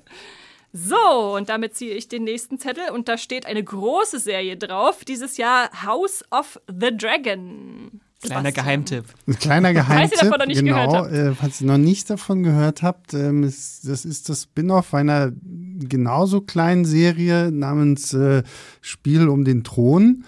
Und ähm, ich fand es ja wirklich sehr, sehr spannend, wie House of the Dragon dann doch angenommen wurde. Weil ich weiß, ähm, als ich so, als so die ersten Trailer rauskamen und so, dann habe ich natürlich irgendwie auch auf YouTube so ein Video dazu gemacht und so und habe relativ schnell so in den Kommentaren gemerkt, so okay, boah, die Leute haben irgendwie keinen Bock drauf, so, ne? Weil es war halt wirklich so, äh, Game of Thrones Staffel 8, das ist so scheiße, äh, ich will damit gar nichts mehr zu tun haben. Und Kannst du jetzt dann, bitte immer YouTube-Kommentare vertonen? ja, du, also gerne, Stimme. gerne. Und äh, dann hattest du ja auch so ein bisschen so dieses, äh, HBO hatte ja dann auch dieses The Long Night, diese, mit, diese andere Prequel-Serie, die ja mit Naomi Watts in der Hauptrolle geplant war, dann auch irgendwie nach dem Piloten schon abgelegt. Und irgendwie hatte ich so das Gefühl, okay, so richtig heiß ist niemand drauf und das Ganze basiert ja dann auch irgendwie auf so einem fiktiven Sachbuch, Geschichtsbuch von, von George R. R. Martin, was er offensichtlich immer noch eher hinkriegt, als die anderen beiden Bücher zu irgendwie mal zu schreiben, Winds of Winter und äh, äh, ich weiß gar nicht, A Dream of Spring. A Dream of Spring, genau. Das wird auf immer ein Traum bleiben. Ja, ja, es wird auf immer ein Traum bleiben. Und dann kam diese Serie und ich habe sehr, sehr schnell gemerkt, okay, wow, die, die, die funktioniert ja doch richtig gut und vor allen Dingen, sie kommt tatsächlich auch bei den Leuten an. Also, so, das hat man wirklich gemerkt und ich fand sie wirklich sehr, sehr stark, weil sie es tatsächlich gut umschifft hat, zu sehr, ja, wie sage ich das jetzt, sich zu sehr anzufühlen wie Game of Thrones irgendwie nur halt als Prequel so, ne? Also so, weil ich hätte jetzt erwartet, okay, jetzt hast du deinen Charakter, oh, der ist wie Sansa und ah, der ist wie, wie Tyrion oder so, sondern du hast wirklich starke Einzelfiguren, die auch gut funktionieren und wir haben jetzt hier, ne, Großhaus Targaryen, was 300 Jahre vor der Mutterserie oder irgendwie so, die dann halt noch in King's Landing regieren und halt eine geile Story, diese Geschichte der zwei Freundinnen, Alicent Hightower und Rhaenyra Targaryen, die durch die ganze Heiratspolitik und wer stirbt wann irgendwie entfremdet werden und sich dann irgendwann selbst äh, feindlich ja gegenüberstehen. Und ich, ich vergesse immer ihren Namen. Also Millie Alcock als die junge äh, Rhaenyra fand ich großartig. Emma Darcy als die ältere Rhaenyra auch großartig. Und Emily Carey und Olivia Cook, genau. Also wirklich tolles Casting auch. Es sieht toll aus und es gibt halt einfach mal gefühlt 300.000 mehr Drachen, als wir es jemals in Game of Thrones hatten. Ähm, ich weiß, das hat Jenny auch immer sehr gefeiert. Die war ja dann auch immer in den Livestreams mit dabei.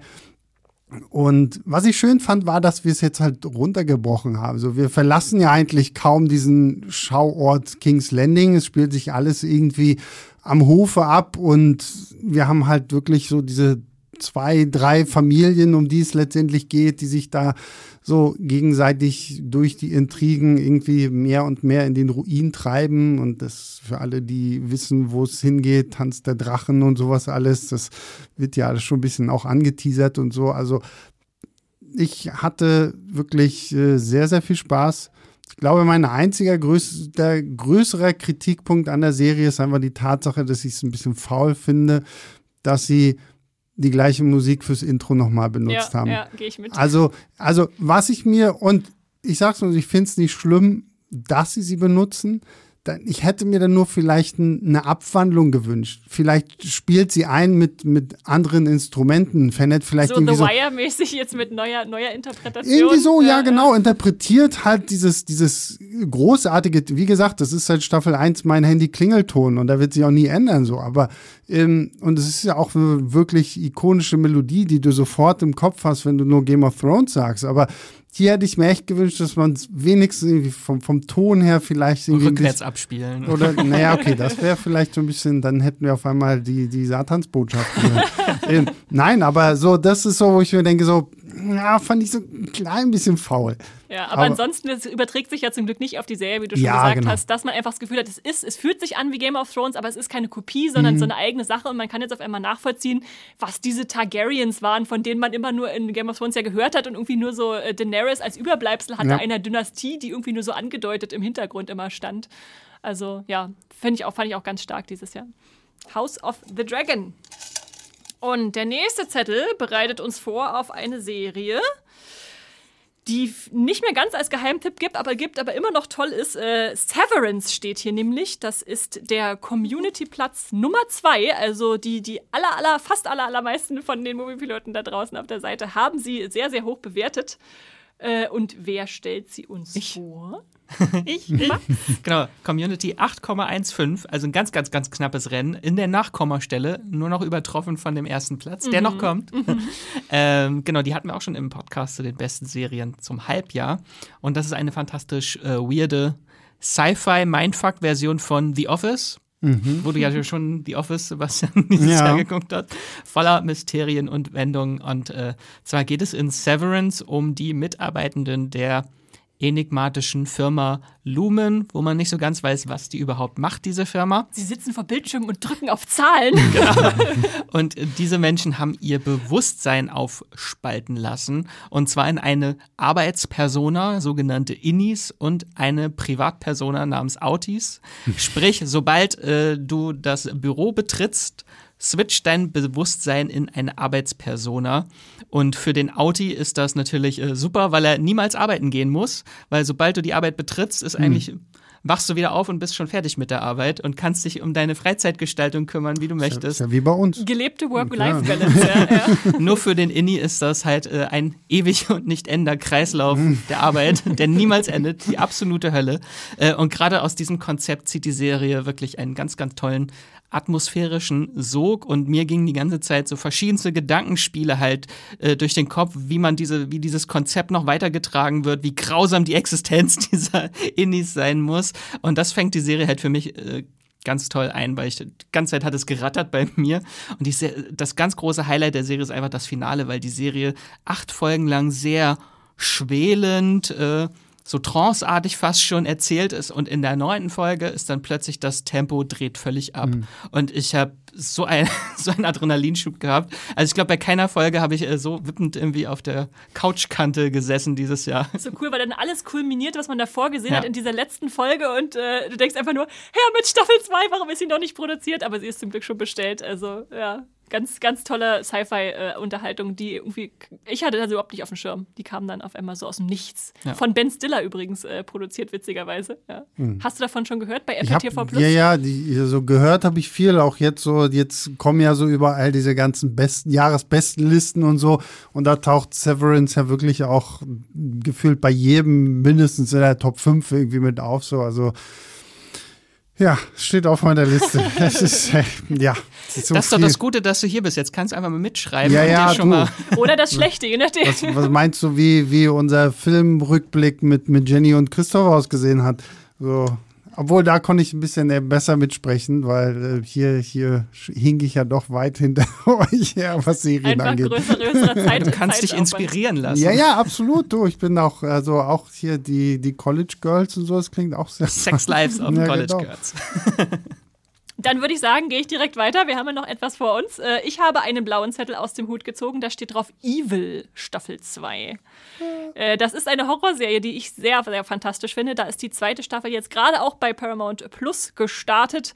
Ähm, Hört da nochmal gerne genauer im Jubiläumspodcast rein. Da habe ich die ganze Serie auch nochmal vorgestellt. Vielleicht nochmal in Kurzform einfach. Es geht um die forensische Psychologin Kristen Bouchard, die von der katholischen Kirche äh, als Skeptikerin quasi angestellt wird, um äh, sowas wie Wunder und Besessenheit äh, als Außenstehende zu beurteilen, zusammen mit dem Priester David Acosta und dem äh, Technikgenie äh, Ben Shakir.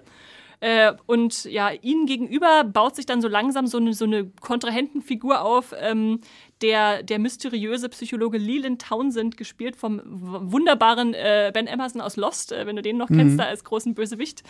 Klingt so ein bisschen wie, wir machen Akte X, nur jetzt so im Ganz genau. religiösen Milieu mit, wir haben die, die, die wissenschaftliche Skeptikerin. Ja, klingt Ja, spannend. ja, ja, ist es auf jeden Fall auch. Und äh, was für mich die Serie halt so auszeichnet, ist, dass sie als Horrorserie so einen perfekten Spagat schafft zwischen einerseits Humor und Grusel, das muss man erstmal ordentlich vereinen, dann zwischen Episodenfällen und überspannender Serienhandlung und äh, zwischen so Übernatürlichem und dem ständigen Zweifel daran, ist es wirklich irgendwie äh, horrormäßig oder so begründet oder ist es einfach alles nur Fake, was wir da sehen? Also das äh, da mitzurätseln und da mitzufiebern, das macht einfach unglaublich viel Spaß und die Figuren sind wunderbar gezeichnet. Also das ist, glaube ich, mit so die, die liebsten Figuren, die ich gerade so im Serienkosmos zuschaue, äh, gespielt von Katja Herbers und ähm, ja, genau, äh, Michael Emerson. Äh, Mike Coulter spielt noch. Mike, Mike Coulter, genau, genau. Ähm, äh, und dann hat Luke man so, Cage. man hat so, man hat dann so zum Beispiel Figuren, die sitzen einfach nur still am Tisch und gucken sich an. Dann gibt es so ein Mimikduell und du denkst, was geht hier gerade ab, was die einfach nur mit so einer gehobenen Augenbraue und so einem zuckenden Mundwinkel oder irgendwas ausdrücken können. Das ist einfach ach, herrlich zu bezeugen und äh, die Serie generell klingt jetzt erstmal so recht nach Schema A gestrickt. Wir haben da diese Fälle, diese Untersuchung für die katholische Kirche. Besessenheit haben wir schon tausendmal gesehen und so. Aber die ist halt so kreativ im Umgang mit diesen Themen, die man zu kennen glaubt, dass da einfach äh, wahnsinnig viel drinsteckt. Äh, schon allein die Kapitelinszenierung. Jedes Kapitel wird so eingeleitet mit so einem Pop-up-Buch. Da wird dir der Titel der Folge präsentiert und dann kommt da irgendwas aus dem Buch raus, was dann äh, dir entgegenspringt oder so. Äh, die, zweite Staffel hat dann so Titel wie A is for Angel und E is for Elevator, so, so kindermäßig inszeniert und dann. S is for Silence. Das erste Beste for Folge Silence. Äh, 2. eine Folge, die hat einfach, da gibt es kaum Dia keinen Dialog, da sind sie einfach nur stumm und kommunizieren dann stumm miteinander. Es ist äh, Wie herrlich. bei Buffy. Ja, Aber genau. da, hier sind sie in einem Schweigekloster. Äh, Genau, genau. äh, genau. Und äh, ja, 13 Episoden sind es in Staffel 2. Für mich waren somit die besten ja genau diese Schweigekloster-Sache. Dann aber auch so ein Fahrstuhl, der in den Keller fährt und dann da unten bleibt. Das ist so, oh, das ist so gruselig, was da alles passiert. Ähm, äh, ja, es gibt alles von Insel-Rachetätern bis zu großen, äh, äh, weiß ich nicht, äh, besessenen, wahrscheinlich Dämonen, vielleicht auch nicht, man weiß es bis zum Schluss nicht. Ähm, ganz, ganz großartig. Äh, wie gesagt, bei Paramount Plus gibt es jetzt schon die zweite Staffel. Wenn ihr erstmal nur reinschauen wollt und noch nicht Paramount Plus habt, könnt ihr das auch bei Amazon tun. Da gibt es die erste Staffel schon. Also definitiv eine außergewöhnliche Horrorserie, die ich euch ans Herz legen wollte hier nochmal. Und weil es auch mal so schön ambivalent ist. Also oft ist es sehr eindeutig, ob es jetzt was Übernatürliches ist oder nicht, aber ganz oft halt wird es offen gelassen. Das finde ich halt sehr schön. So ein bisschen wie auch Akte Ja, X. genau. Ja. Hat er schon gut erkannt. ich habe den nächsten grünen Zettel, also einen Community-Platz aus dem Hut gezogen.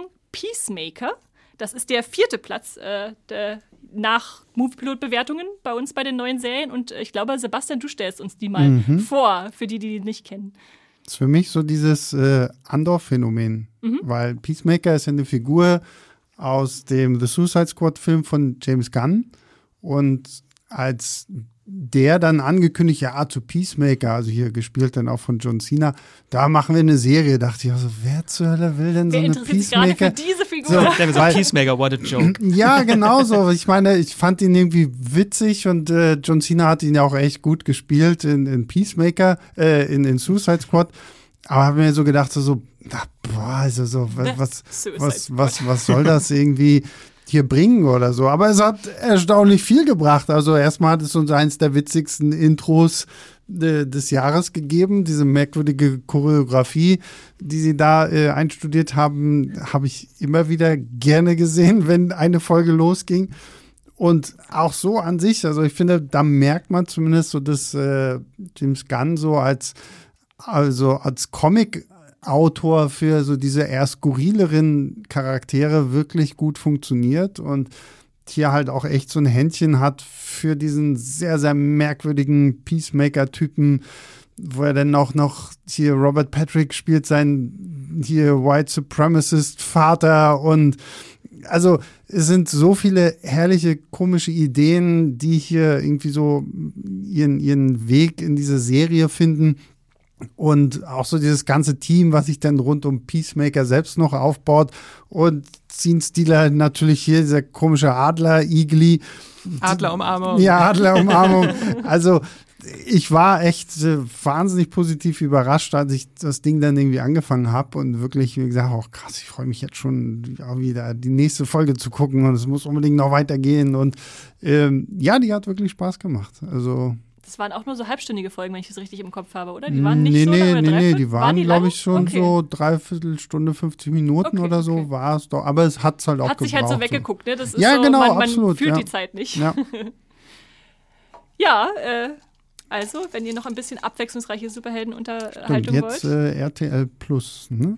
Ach ja, genau, RTL Plus äh, sollten wir noch dazu Vigilante, sagen. der bessere Deadpool. Ja, genau. Und ich habe eine Max-Serie aus dem Hut Oh. gezogen, nämlich Abbott Elementary wo wir nochmal in Comedy-Regionen vorstoßen. Ja, das war eine ganz schwierige Entscheidung. Ich wollte unbedingt noch eine Comedy-Serie mitbringen. Ich habe mir den Kopf zerbrochen zwischen Abbott Elementary und Ghosts. Äh, und jetzt am Ende ist es doch Abbott Elementary geworden. Aber ich schmuggel einfach jetzt kurz beide mit rein. Habt ihr jetzt auch Ghosts gehört? Du Fuchs. Dann sind es 23 Serien. Nein. Äh, auch, auch, unter anderem, weil ich gesehen habe, bei Moviepilot hat die Serie nur eine Bewertung von 6,8. Woher kommt das? Das kann ich mir nicht erklären. Das, un unerhört. unerhört, deswegen habe ich sie mit drin genommen. Ähm, eine ganz, ganz tolle Comedy-Serie von Quinta Brunson, die auch die Hauptrolle spielt. Und für mich ein äh, würdiger äh, Workplace-Comedy-Nachfolger für Brooklyn 99 und Superstore, nachdem die jetzt beide zu Ende sind. Mhm. Ähm, ist, glaube ich, Abbott Elementary jetzt die nächste ganz tolle Workplace-Comedy, die uns die nächsten Jahre begleiten wird. Ähm, genau, und das Ganze ist eine Mockumentary, ähnlich halt so wie The Office ähm, über den Alltag der Lehrkräfte an einer Grundschule in Philadelphia, der Willard R. Abbott Elementary School, die chronisch unterfinanziert ist. Das ist auch ein Thema heute, glaube ich, wie mit den Krankenhäusern. Nur hier ist es die Schule, die unterfinanziert ist. Äh, und die Lehrkräfte müssen halt hier unter erschwerten Bedingungen arbeiten und ohne finanzielle Mittel ihre Lehrpläne umsetzen und sich um ihre kleinen Schützlinge kümmern, von denen viele People of Color sind und aus sozial schwächeren Vierteln kommen. Äh, das Ganze ist aber halt extrem clever, ehrlich äh, und verdammt witzig, die Serie. Also es gibt halt immer, jede Folge erleben halt diese Lehrkräfte irgendwie was anderes Skurriles, was sie umsetzen wollen. Ähm, Genau, und ich liebe alle Figuren, was auch sehr selten ist, dass du bei einer Comedy-Serie von Beginn an halt so ein mhm. komplett eingespieltes Ensemble hast. Ähm, und das ganz große Highlight ist da die Schulleiterin und Hobby-Influencerin äh, Ava Coleman, die gespielt wird von Janelle James, äh, die ihren Job durch Erpressung bekommen hat, die Schulleiterin und komplett fehlbesetzt ist in ihrem Posten. Äh, das ist unglaublich toll. Ähm, und äh, die Serie ist halt nicht nur lustig und hat halt auch wirklich was zu sagen. So ein, ist ein Liebesbrief an die Leidenschaft äh, und den Enthusiasmus äh, junger Lehrkräfte, die viel zu wenig wertgeschätzt werden. Also hier, mhm. wir wertschätzen jetzt einmal kurz alle Lehrkräfte. Ähm, Genau, und einer der Hauptdarsteller, der äh, kommt äh, Sebastian bestimmt äh, bekannt vor, und zwar spielt äh, Tyler James Williams eine Hauptrolle. Der spielt einen jungen Vertretungslehrer. Das war Noah aus The Walking Dead. Wo kommt denn die Serie? Bei Disney Plus. Oh, na, das finde ich gut. So, auch ich muss ja, kurze 30 Minuten Häppchen. Ja, sehr, mal sehr gut, sehr gut. Ich muss ja mal fragen, so, weil ich, ich habe ja nicht jeden Streaming-Anbieter hier, deswegen ist mal ganz gut. Ah, Disney Plus, ja. Ich glaube, 13 das, Folgen die erste Staffel, ja, nicht so viele. Ja, ja. Sowas klingt auf jeden Fall gut, weil ich finde irgendwie echt schade. Also Superstore habe ich jetzt auch das ist auch eine der Serien, die ich dieses Jahr gucke, fand ich ja auch großartig. Also die hat wahnsinnig viel Spaß gemacht. Und äh, ich hatte aber immer so ein bisschen das Gefühl, so Mensch, so richtig so, so dieses Sitcom-artige, also jetzt nicht so wie Friends oder How I Met Your Mother, aber so, so diese Comedy-Serien so finden sich immer schwieriger so, ne, weil die nicht so diesen Hype generieren und Deswegen bin ich immer ganz froh, wenn ich hier jetzt, weil sonst gucke ich noch wieder zum tausendsten Mal irgendwelchen alten Scheiß, den ich schon mitsprechen kann. Äh, aber das klingt gut. Das ich mir heute nachher gleich mal ähm, auf meine Liste packen. Sebastian approves. Ja, genau. In einem Jahr fragen wir dich dann, was du wirklich gesehen genau. hast von all den Sachen, die wir hier empfohlen haben. Und jetzt haben wir den Community-Platz Nummer 1, also die bestbewertetste neue Serie bei Moviepilot. Jetzt schon, oh Gott. Jetzt schon. Max, stell dich drauf ein. Es ist Heartstopper. Ja, bei der Community mit 0,01 Punkten vor Severance gewonnen. Heartstopper. Äh, die hatten wir auch schon in unserem Podcast mit den besten Serien zum Halbjahr. Ähm, eine herzerwärmende Boy Meets Boy Romanze. Und das Ganze ist eine Comic-Adaption. Es basiert auf einer Graphic Novel oder war ursprünglich ein Webcomic von Alice Oseman, die auch hier die Drehbücher mitschreibt an der Serie. Und dort geht es um die Liebesgeschichte von Charlie Spring und Nick Nelson. Die werden, gespielt von Joe Locke und äh, Kit Connor. Und die haben, glaube ich, äh, alle Herzen im Sturm erobert. Zumindest die, die die Serie gesehen haben. Ähm, in der Serie geht es in Heartstopper geht's um zwei, diese zwei äh, britischen Jugendlichen, äh, einmal halt den Schüler Charlie, der vor einem Jahr geoutet wurde, und seinen Mitschüler aus dem Rugby-Team Nick. Und zwischen den beiden entwickelt sich eine innige Freundschaft, aus der mehr erblüht. und das äh, lässt dann die Gefühlswelt der beiden jungen Kopf stehen. Und das besonders halt für Nick, der immer glaubte, heterosexuell zu sein und diese aufkommenden, aufkeimenden Gefühle für seinen besten Freund erstmal für sich einordnen muss Und die Serie ist einfach, das ist auch ein Thema, was sich, glaube ich, durchzieht. Feel-Good-Serien, die wir dieses Jahr brauchen. Ja, ja. Also, die ist einfach so herzlich, einfühlsam, die Serie, und authentisch, was auch dieses Teenager-Verliebtsein angeht. Das, das Herzrasen, die Schmetterlinge im Bauch. Äh, Bauch ähm, ganz, ganz tolle Serie. Einfach wholesome zum Wachen, äh, Lachen und zum Weinen. Kann ich eigentlich nur jeden ans Herz äh, legen. Und halt auch äh, Themen wie Mobbing und Homophobie werden halt auch noch verhandelt. Ja, also die scheut auch Themen. vor ernsten Themen nicht genau. zurück, aber man hat halt trotzdem gutes Gefühl, irgendwie die Serie zu gucken und es ist einfach schön. Und ich bin danach auch in so ein Alice Oseman-Loch gefallen. Ich habe erstmal alle ihre Comics gelesen zu Hardstop und dann habe ich alle ihre Romane gelesen. Das ist auch so fünf Stück, glaube ich, insgesamt. Äh, äh, die hatte einfach so, so ein Gefühl für sie, dieses Teenager-Dasein so einzufangen, ohne dass es jetzt so aufgebauscht oder so mhm. wirkt, sondern einfach so auf, einem, auf einer bodenständigen Ebene, wo man, wo man sich, wo sich das normal anfühlt. Ja. Genau, und Staffel 2 und 3 sind schon bestellt. Also nächstes Jahr kommt Staffel 2 und weil ich halt die Comics auch gelesen habe, weiß ich schon, in welche Richtung das noch geht und welche Themen noch verhandelt werden. Ich glaube, da werden noch viele Tränen fließen ja, dieses Jahr. Ja. Gut, dann mache ich weiter. Es sei denn, äh, Sebastian, hast du, hast du nicht gesehen, oder? Habe ich nee, nee, auch okay, nicht okay. gesehen. Nee. Oh, oh. Dann habe ich aus dem Hut gezogen The Offer. Äh, das ist eine Serie, die ich hier auch reingeschmissen habe. Ich habe sehr viele Power One Plus Serien dieses Jahr in meiner Eine Serie, die wir nicht ablehnen können. Genau, eine Serie, die wir nicht ablehnen können, denn das ist die quasi Serie dazu, wie der Pate, The Godfather, äh, entstanden ist als, als Film, äh, geschildert aus der Sicht eines äh, Produzenten Albert S. Ruddy, der so seine Memoiren da geschrieben hatte. Und das klingt jetzt trocken, ist es aber überhaupt nicht, weil es macht so viel Spaß zu verfolgen, wie sie erst dieses Buch sich nehmen und dann überlegen, was machen wir, dann, wie, wie kommen wir daran, wie kriegen wir die Rechte, können wir das wirklich als Film adaptieren? Francis Ford Coppola kommt dazu, grandios gespielt von Dan Vogler aus Walking Dead mhm. und äh, Fantastische Tierwesen. Äh, und wie das dann immer mehr Gestalt annimmt. Und dann sagt der eine Produzent, was hier, dieser, dieser kleine Nichts, den kein, kennt doch niemand hier. Al Pacino, der ist viel zu klein für die Rolle, den, den will ich nicht haben. Und man weiß natürlich eigentlich, wo der Film rauskommt, was für ein Erfolg und Filmklassiker er wird, aber halt mitzuerleben, wie das alles erstmal durchgesetzt werden muss gegen Mafia-Widerstände, gegen äh, Produzentenwiderstände, gegen der Film ist zu lang, wir können ihn nicht aufführen oder äh, ja das ist wirklich ganz, ganz stark, äh, äh, einfach da mal reinzuschauen. Ähm, ich glaube, man muss dann nicht mal eine riesengroße Liebe für der Pate haben, bringt natürlich auch viel. Ich habe ihn nicht gesehen. Du hast ihn immer noch nicht gesehen, der Pate, Max, aber du hast die Serie Aber ich weiß jetzt alles, was drumherum passiert ist. Na, dann wird jetzt aber mal Zeit für einen, eine, erste, eine erste Begegnung mit äh, der Pate. genau, also das ist eine dieser Serienüberraschungen für mich gewesen, wo ich dachte, ich gucke mal rein, mal gucken, was das mhm. ist. Und dann war ich so gepackt und habe das äh, durchgeguckt. Und da sind zum Glück auch alle acht Folgen schon bei Paramount Plus. Also unbedingt, unbedingt anschauen. Eine große Empfehlung von mir. Und ich greife mir den nächsten Zettel. Er ist gelb, Sebastian. Bereite dich darauf vor, innerlich. Äh, bist du bereit? Niemals. The Boys, Staffel 3. Ja, The Boys, ja, The Boys. Was kann man eigentlich zu The Boys noch sagen, was nicht schon tausendfach gesagt wurde? Aber Staffel 3, finde ich, hat dem Ganzen nochmal die Krone aufgesetzt. Diese Arschloch-Superhelden, die von den Boys bekämpft werden. Und ich meine, wir wurden ja schon im Vorfeld angeteasert mit, ah, jetzt kommt Hero Gasm und jetzt ist Jensen Eccles mit dabei und Demnächst ist ja dann sogar auch Jeffrey Dean Morgan für Staffel 4 mit dabei. Also die Supernatural Reunion ist fast komplett. Aber ich muss sagen, also The Boys ist für mich immer noch so in diesem ganzen Brimbamburium von Superheldenzeug irgendwie so wirklich das Erfrischendste, was man da sich irgendwie so angucken kann, einfach weil es halt wirklich mal so dieses Genre auf den Kopf stellt und da versucht einfach so ein paar Sachen mal so ein bisschen anders irgendwie darzustellen und äh, Homelander, also Anthony Starr in dieser Rolle ist halt grandios. Und ich finde, Staffel 3 ist noch mal mehr so seine äh, Staffel, wo er noch mal irgendwie viel mehr punkten kann und diese sehr, sehr unsichere, sehr, sehr merkwürdige Figur noch viel besser ausloten kann und ähm, gehen natürlich auch bei den Boys so in, in Richtungen, die man schon hat kommen sehen, aber die natürlich auch dann irgendwie wirklich spannend sind, weil ja, wie kämpfst du gegen Superhelden, wenn du selber keiner bist und sowas alles. Also ich finde, sie treiben das äh,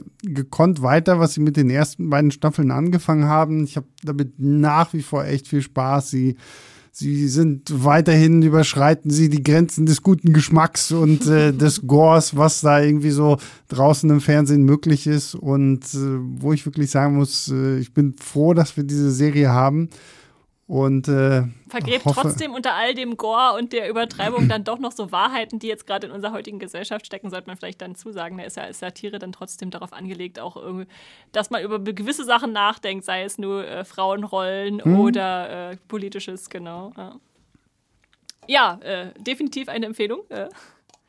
ich äh, mache mal weiter und ziehe aus dem Hut eine weitere Community-Serie. Ist nur noch eine. The Bear, King of the Kitchen. Mit dem, das ist der deutsche Zusatztitel, ist nur im Deutschen dabei. Ich glaube, im Englischen heißt sie nur The Bear. Auf Platz 6 äh, der am besten bewerteten Movie-Pilot-Serien dieses Jahr. Ähm, wer noch gar nichts davon gehört hat, äh, es ist eine Serie, die jetzt zu Disney Plus gekommen ist. Ähm, eigentlich eine F FX-Serie, glaube ich. FX on Hulu? Ja, ja, irgendwie so. ähm, äh, es geht um einen jungen Koch, äh, der nach Chicago zurückkehrt. Er war eigentlich ein großer Sternekoch, der für die besten äh, äh, Orte der, der Welt gekocht hat und jetzt nach einer Tragödie den Sandwich-Shop seiner Familie in Chicago übernimmt. Äh, er will dieses Restaurant, was ziemlich heruntergekommen ist, äh, wieder auf Vordermann bringen und muss sich zugleich ja mit dieser Familientragödie, die da die ganze Zeit so im Hintergrund schwebt, auseinandersetzen äh, als, als junges Genie hat er da jetzt diverse Köche die, und Köchinnen, die ihn eigentlich gar nicht kennen, zu befehligen, äh, muss damit irgendwie umgehen. Und ja, im Zuge dessen kochen hier nicht nur die, die Töpfe, sondern auch die Gefühle über. Denn äh, ja, der Stress in dieser Küche ist einfach nur greifbar. Beim Gucken hat man hohe Adrenalinausschüttung, würde ich mal sagen. Äh, äh, hier wird gekocht gegen den Untergang des Lokals, aber gleichzeitig geraten sie dann auch alle immer aneinander. Äh, es wird geschrien und es wird geweint und es wird gelacht und es sind einfach tolle Episoden Episoden, ähm, die so einzelne Sachen verhandeln. Es gibt schon fast schon berühmt eine, die hat keine Schnitte, da das ist der, der Puls dann auf 180. Ähm, es gibt eine mit einem unerwarteten Gastauftritt. Es gibt eine, in der ein Monolog gehalten wird, die uns das, der uns das Herz rausreißt. Und äh, allen voran äh, Jeremy Allen White, den vielleicht manche aus Shameless kennen. Ich kannte ihn vorher gar nicht und der hat mich so umgehauen als Hauptfigur Kami.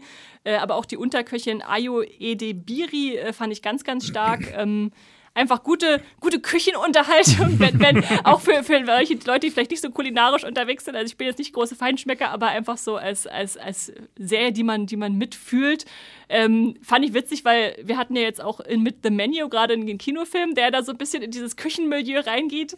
Ich habe auf jeden Fall viele Phrasen gelernt aus dieser Serie, dass man immer behind sagt, wenn man hinter einem Koch lang geht, damit yes, man Chef. nicht schnell sich umdreht. genau, yes, Chef, äh, also als Befehl ist angekommen. Ich weiß, dass die Soße noch mehr Salz braucht. äh, ganz, ganz starke acht Folgen von je 30 Minuten und äh, was, was ganz Ungewöhnliches, was ich so auch noch nicht gesehen habe im Serienbereich. Ich glaube, äh, Max, du kannst da auch sehr viel schwärmen, oder? Auch gehypt. Es ist ein super Double-Feature mit uh, This is Going to Hurt, weil beide so unglaublich stressig sind und diese äh, Plansequenzenfolge fand ich auch unglaublich ja, ja. intensiv. Wie, wie viel Hunger hat man nach einer Episode The Bear? Sehr viel Hunger auf Sandwiches. die sehen sehr, sehr saftig aus. Mm. Hast du davon schon gehört? Die ist auch ich eine, die so ein bisschen unter dem Geheimtippradar flog ja, und jetzt ein bisschen größer ich wird. Sie jetzt aber auch äh, schon mehrfach äh, mhm. äh, empfohlen bekommen. Aber ja, ja. ja. Serien, The Walking ne? Dead-Fans sollten vielleicht auch mal reinschauen. Aus Gründen. Aus Gründen, aus Gründen, die wir an dieser Stelle nicht verraten. Nein, es kommen keine Zombies vor. Ja, dann dann gucke ich sie doch nicht. Dafür habe ich jetzt hier noch Pam und Tommy aus dem Hut gezogen. Sebastian, was macht denn dieser Zettel hier? Diese Serie, diese Serie. Also ich bin wirklich nur irgendwie auf diese Serie gekommen, als das erste Mal Lily James irgendwie so ein so ein äh, Foto von sich veröffentlicht hat, wie sie als äh, Pamela Anderson aussieht, wo ich dachte, okay, wow, wo steckt denn noch Lily James hinter? Mhm. Weil das war wirklich eine äh, Verwandlung, so wurde dir sagst, okay, Hut ab vor Make-up und Kostümen und sowas alles. Also das haben die ja unglaublich gut hinbekommen und das ist ja so eine kleine, feine Miniserie bei Disney Plus, äh, die auch zeigt, ein Sebastian Stan kann so viel mehr sein als nur der Winter Soldier. Und äh, ich meine, das hat man ja auch schon in seinen anderen Rollen, also bei, auch in Itonia fand ich ihn zum Beispiel schon großartig. Und äh, hier darf er jetzt nochmal als äh, Tommy Lee auftreten und diese Serie erzählt ja so ein bisschen die, Geschichte wie das berühmt-berüchtigte Sextape von Pamela und Tommy äh, an die unterschiedlichen Hände gekommen ist und äh, dann auch im Internet gelandet ist und sowas alles und das auf sehr, sehr, manchmal sehr, sehr verstörende Art und Weise. Ich kann mich noch erinnern, diese eine Folge, wo Pamela irgendwie bei ihren Anwälten sitzt und da Fragen über sich ergehen lassen muss, wo du denkst so, boah, welcher normale Mensch stellt solche Fragen so? Also da, da ist es dann auch wirklich einfach sehr, sehr bitter, auch gleichzeitig, wie natürlich gezeigt wird, so, klar, für so einen Tommy Lee ist es die geilste PR überhaupt, während sie natürlich als Frau da jetzt irgendwie komplett einfach nur noch irgendwie runtergemacht wird und so. Trotzdem hat es dann auch so seine sehr lustigen Momente irgendwie so. Und wie gesagt, Sebastian Stan und äh, Lily James in den Hauptrollen, die großartig. Auch Stan, so, wenn der da irgendwie gefühlt die ganze Serie immer nur in seinen komischen Banana Hammocks da durch die Gegend läuft und äh, sonst einfach nur seinen äh, tätowierten Körper zeigt und keine Ahnung was. Also, es ist eine sehr, sehr interessante Story, die ja auch auf so einer wahren Begebenheit beruht. Und selbst wenn man jetzt mit äh, Pamela und Tommy Lee irgendwie nichts anzufangen weiß, ist es trotzdem eine sehr, sehr unterhaltsame, kurze, kleine Miniserie, die, ja, sollte man sich mal angeguckt haben. Die war echt gut. Finde ich, also vor allem so die ersten Folgen, die sind halt dieses extrem schräge und witzige, mhm. fast comichafte. Haben wir so eine Heist-Folge noch, wo es dann darum geht, dass dieses Sextape geklaut wird. Ja. Und wir haben sprechende Penisse noch irgendwie mhm. durch die Gegend fliegen. Ähm, und dann blättert sich das so ein bisschen ab und wird halt immer ernster, wie du schon sagst. Mhm. wird halt echt brutal schon, ja, ja, was da mit ihr gemacht wird. Mhm, ja. Mhm. Man kann das auf jeden Fall mitfühlen. Das Einzige, was mir so ein bisschen bitteren Beigeschmack natürlich gegeben hat, ist, dass dann im Umfeld der Serie auch äh, ja. bekannt wurde, dass Pamela Anderson natürlich gar nicht mhm. so damit äh, einverstanden war, dass das jetzt nochmal aufgearbeitet wird. Und natürlich, natürlich, beschäftigen sich jetzt viele, die die Serie gesehen haben, auch nochmal, was ist denn das für ein Sextape? Naja, Muss ich mal klar. nachgucken. Und naja, dann ist natürlich ja. ihr Privatleben, was da wieder hochkommt. Aber ja, gut. Schon sehr metamäßig, weil genau darum geht es ja genau, in der genau. Serie. Na, dass sie ja. Gut, äh, ich gehe weiter zu unserem nächsten, vorletzten Platz. Zwei noch. Und ziehe aus dem Hut Better Call Saul Staffel 6 für mich das Serienereignis des Jahres. Ich habe es hier in diesen Hut gepackt und äh, ich stehe dazu. Nein, es ist ja auch eine fantastische Serie, wie ihr vielleicht schon mitbekommen habt, auch als äh, Breaking Bad-Fans oder nicht Breaking Bad-Fans. Äh, ich denke, beide können es äh, gucken. Ist für mich einer der schönsten und traurigsten Abschiede 2022 zugleich, denn hier endet zum zweiten Mal die Breaking Bad-Welt. Äh, wir müssen uns äh, verabschieden. Äh, über sechs Staffeln haben wir hier gespannte Fäden, die in 13 Episoden virtuos zusammengeführt werden. Äh, äh, Sebastian guckt schon so, ich weiß, dass es bei euch so ein Running Gag ist, dass du diese Serie endlich mal nachholen musst. Äh, ich, äh, Marco, Marco von, von Nerdkultur ist ja bei, bei Eve und mir immer so, ja, die müsst ihr gesehen haben, ja, vergesst doch euer Walking Dead oder was ich auch immer da gucke, so, ja, hier, äh, Better Call Saul und, ne. Ja, hier gibt es jedenfalls ein, ein letztes Wiedersehen mit liebgewonnenen Figuren, äh, von denen wir uns äh, auf die eine oder andere Weise verabschieden müssen. Ich äh, sag mal so viel.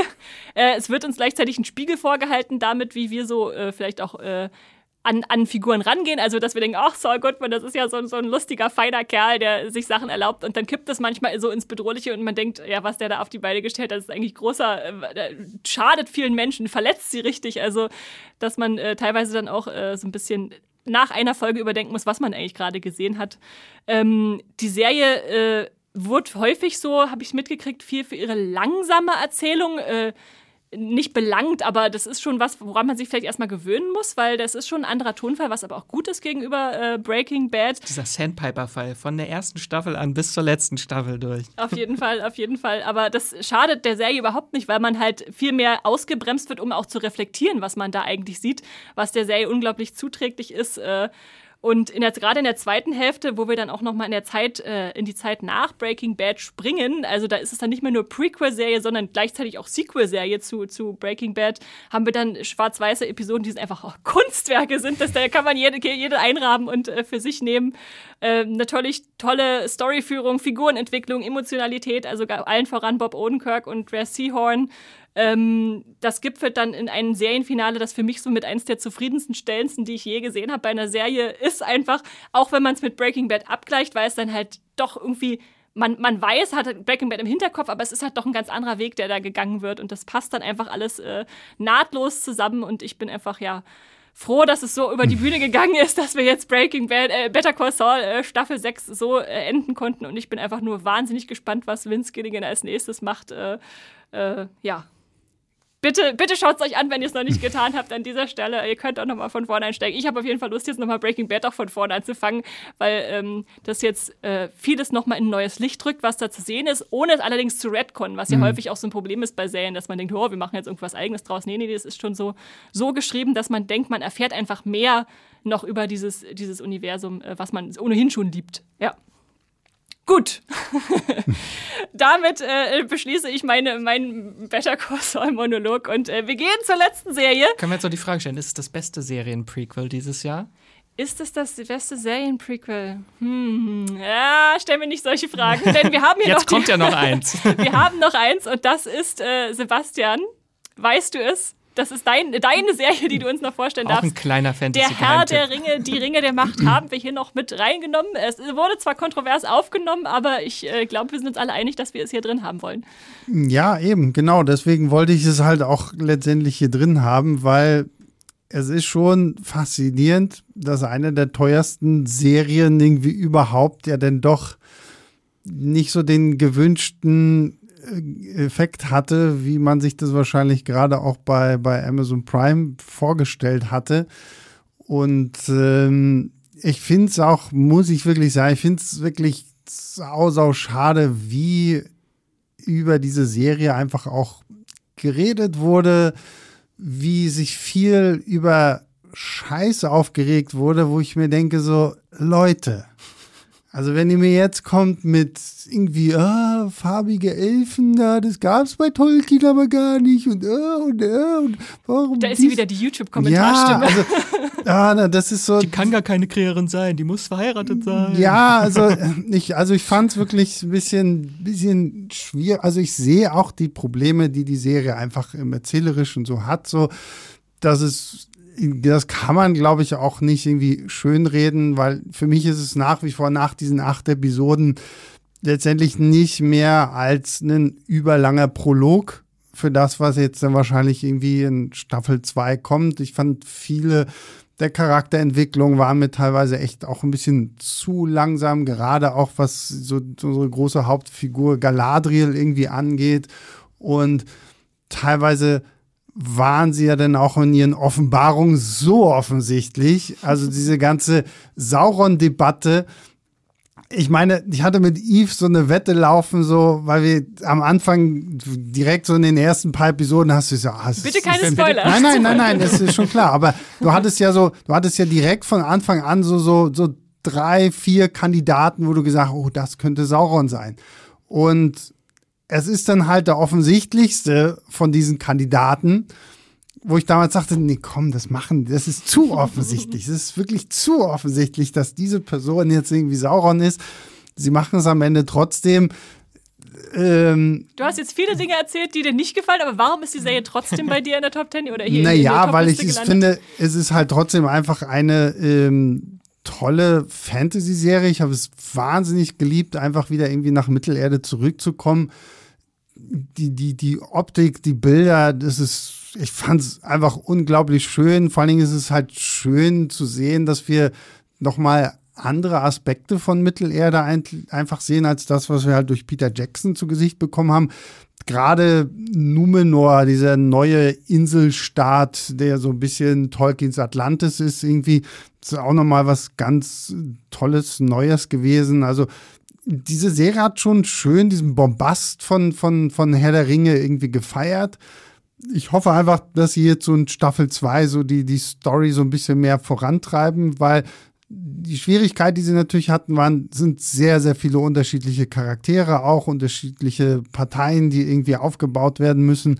Das haben sie jetzt alles irgendwie gemacht ich bin auch mit den meisten Sachen, die, die haben mir auch echt gut gefallen. So, also gerade auch zum Beispiel ähm, ja, jetzt diese ganzen Namen noch wieder, ne? Das ist äh, hier Arondir, äh, zum Beispiel diesen neuen Waldelben, den sie da irgendwie mit einführen, den fand ich echt cool. Auch so diese ganze Geschichte mit Bronwyn und Theo und äh, wie da irgendwie das mit den Menschen und auch so diese Konflikte zwischen Menschen und Elben dann irgendwie aufgebaut werden. Scene Stealer ist natürlich irgendwie hier immer noch Prinz Durin und seine die Prinzessin. Die Elrond Bromans und seine, seine äh, dieser. dieser, ja genau, dieser fand ich fantastisch. und überhaupt so Khazad-dûm so noch in seiner Glanzzeit zu sehen. So, also wenn Elrond da das erste Mal irgendwie ankommt, so, es ist schon, es ist schon eine tolle, tolle Serie. Ich hoffe einfach, dass sie, wenn dann Staffel 2 kommt, dass sie es wirklich gut hinkriegen, diese Story jetzt dann auch mal ein bisschen mehr mit Leben zu füllen. Und wie gesagt, so, für mich ist es halt eine Adaption und dass nicht alles so 100% ist, wie es irgendwie ein Tolkien aufgeschrieben Zumal es basiert irgendwie auf den Anhängen, Leute. Ne? Also da gibt es jetzt nicht irgendwie das Buch so, ah, so sah die Ringe der Macht aus oder so. Also da finde ich, muss man dann auch vielleicht, und ich bin selber großer Tolkien-Fan, so, aber ich kann mich dann trotzdem auch immer noch irgendwie so weit lösen und zu sagen, so, okay, gut, die adaptieren das jetzt halt so. Manches gefällt mir richtig gut, manches dann vielleicht nicht so, aber ich fand, es war trotzdem ein tolles, tolles Serienerlebnis, irgendwie das einfach äh, zu sehen. Und ich hatte ja sogar das Vergnügen, die ersten beiden Folgen im Kino zu gucken. Die alle Da waren drei. wir zusammen, ja. Und äh, wo ich mir echt gedacht habe, so, okay, das wäre so eine Serie, da müsste irgendwo hier in Berlin müsste wir so ein Kino finden, die sagen so, okay, einmal die Woche zeigen wir halt irgendwie Samstag die f- neue Folge im Kino. Ich glaube, der Saal wäre schon brechend voll, einfach weil, Mhm. wenn du das ordentliche Soundsystem und das auf großer Leinwand so, das, die Bilder haben es halt einfach hergegeben. Und äh, ich bin gespannt, wie Staffel 2 dann Hatten auch weitergeht. Esther und ich, ein paar Wochen vorher waren wir auch erst äh, House of the Dragon, die erste Folge im IMAX-Kino Kann man gesehen. auch gut im Kino gucken, ja, ja. Aber ja, also ich habe Herr der Ringe auch von, von, von der ersten Episode angeliebt und äh, habe es auch in meiner Top 10 auf jeden Fall drin dieses Jahr, weil es mir einfach das Mittelerde-Gefühl zurückgegeben hat und ich die, die Figuren lieben gelernt habe, auch die ich noch nicht kannte und äh, es war einfach so ein, so ein Ankommen und Aufatmen wieder, ja, das, äh, das, das will ich verfolgen. Und bei mir ist auch immer so ein bisschen die Frage, wenn ich eine Serie in meine Top 10 packe, würde ich sie nochmal gucken?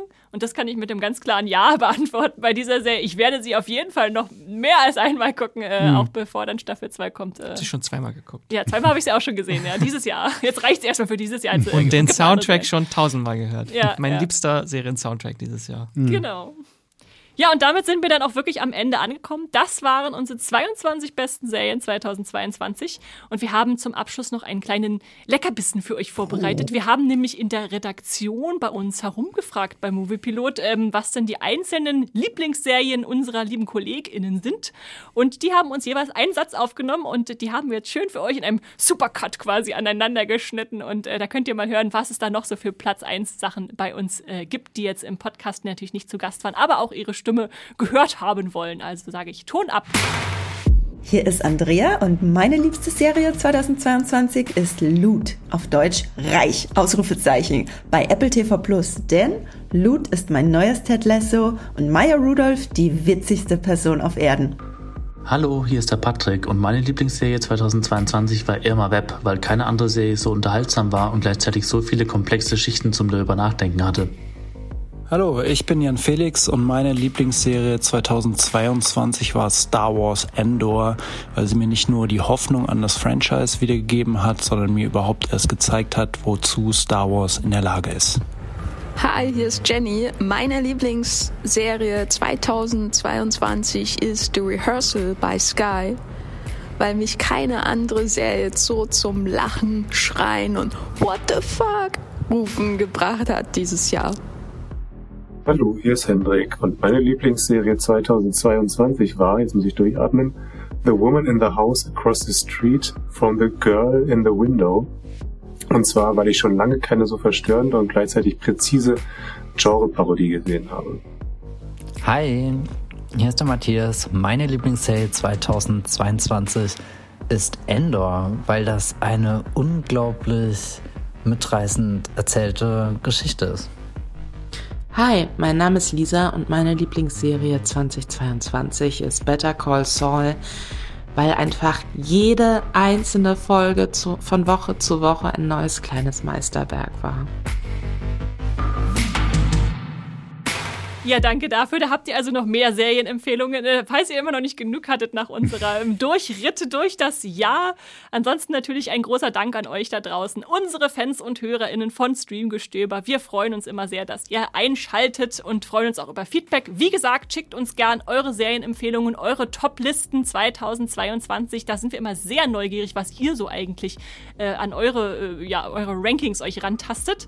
Äh, schreibt uns gerne Mails mit Feedback, mit Streaming-Tipps Tipps, mit sonstigen lieben Worten oder auch äh, konstruktiver Kritik. Das ist natürlich auch immer willkommen.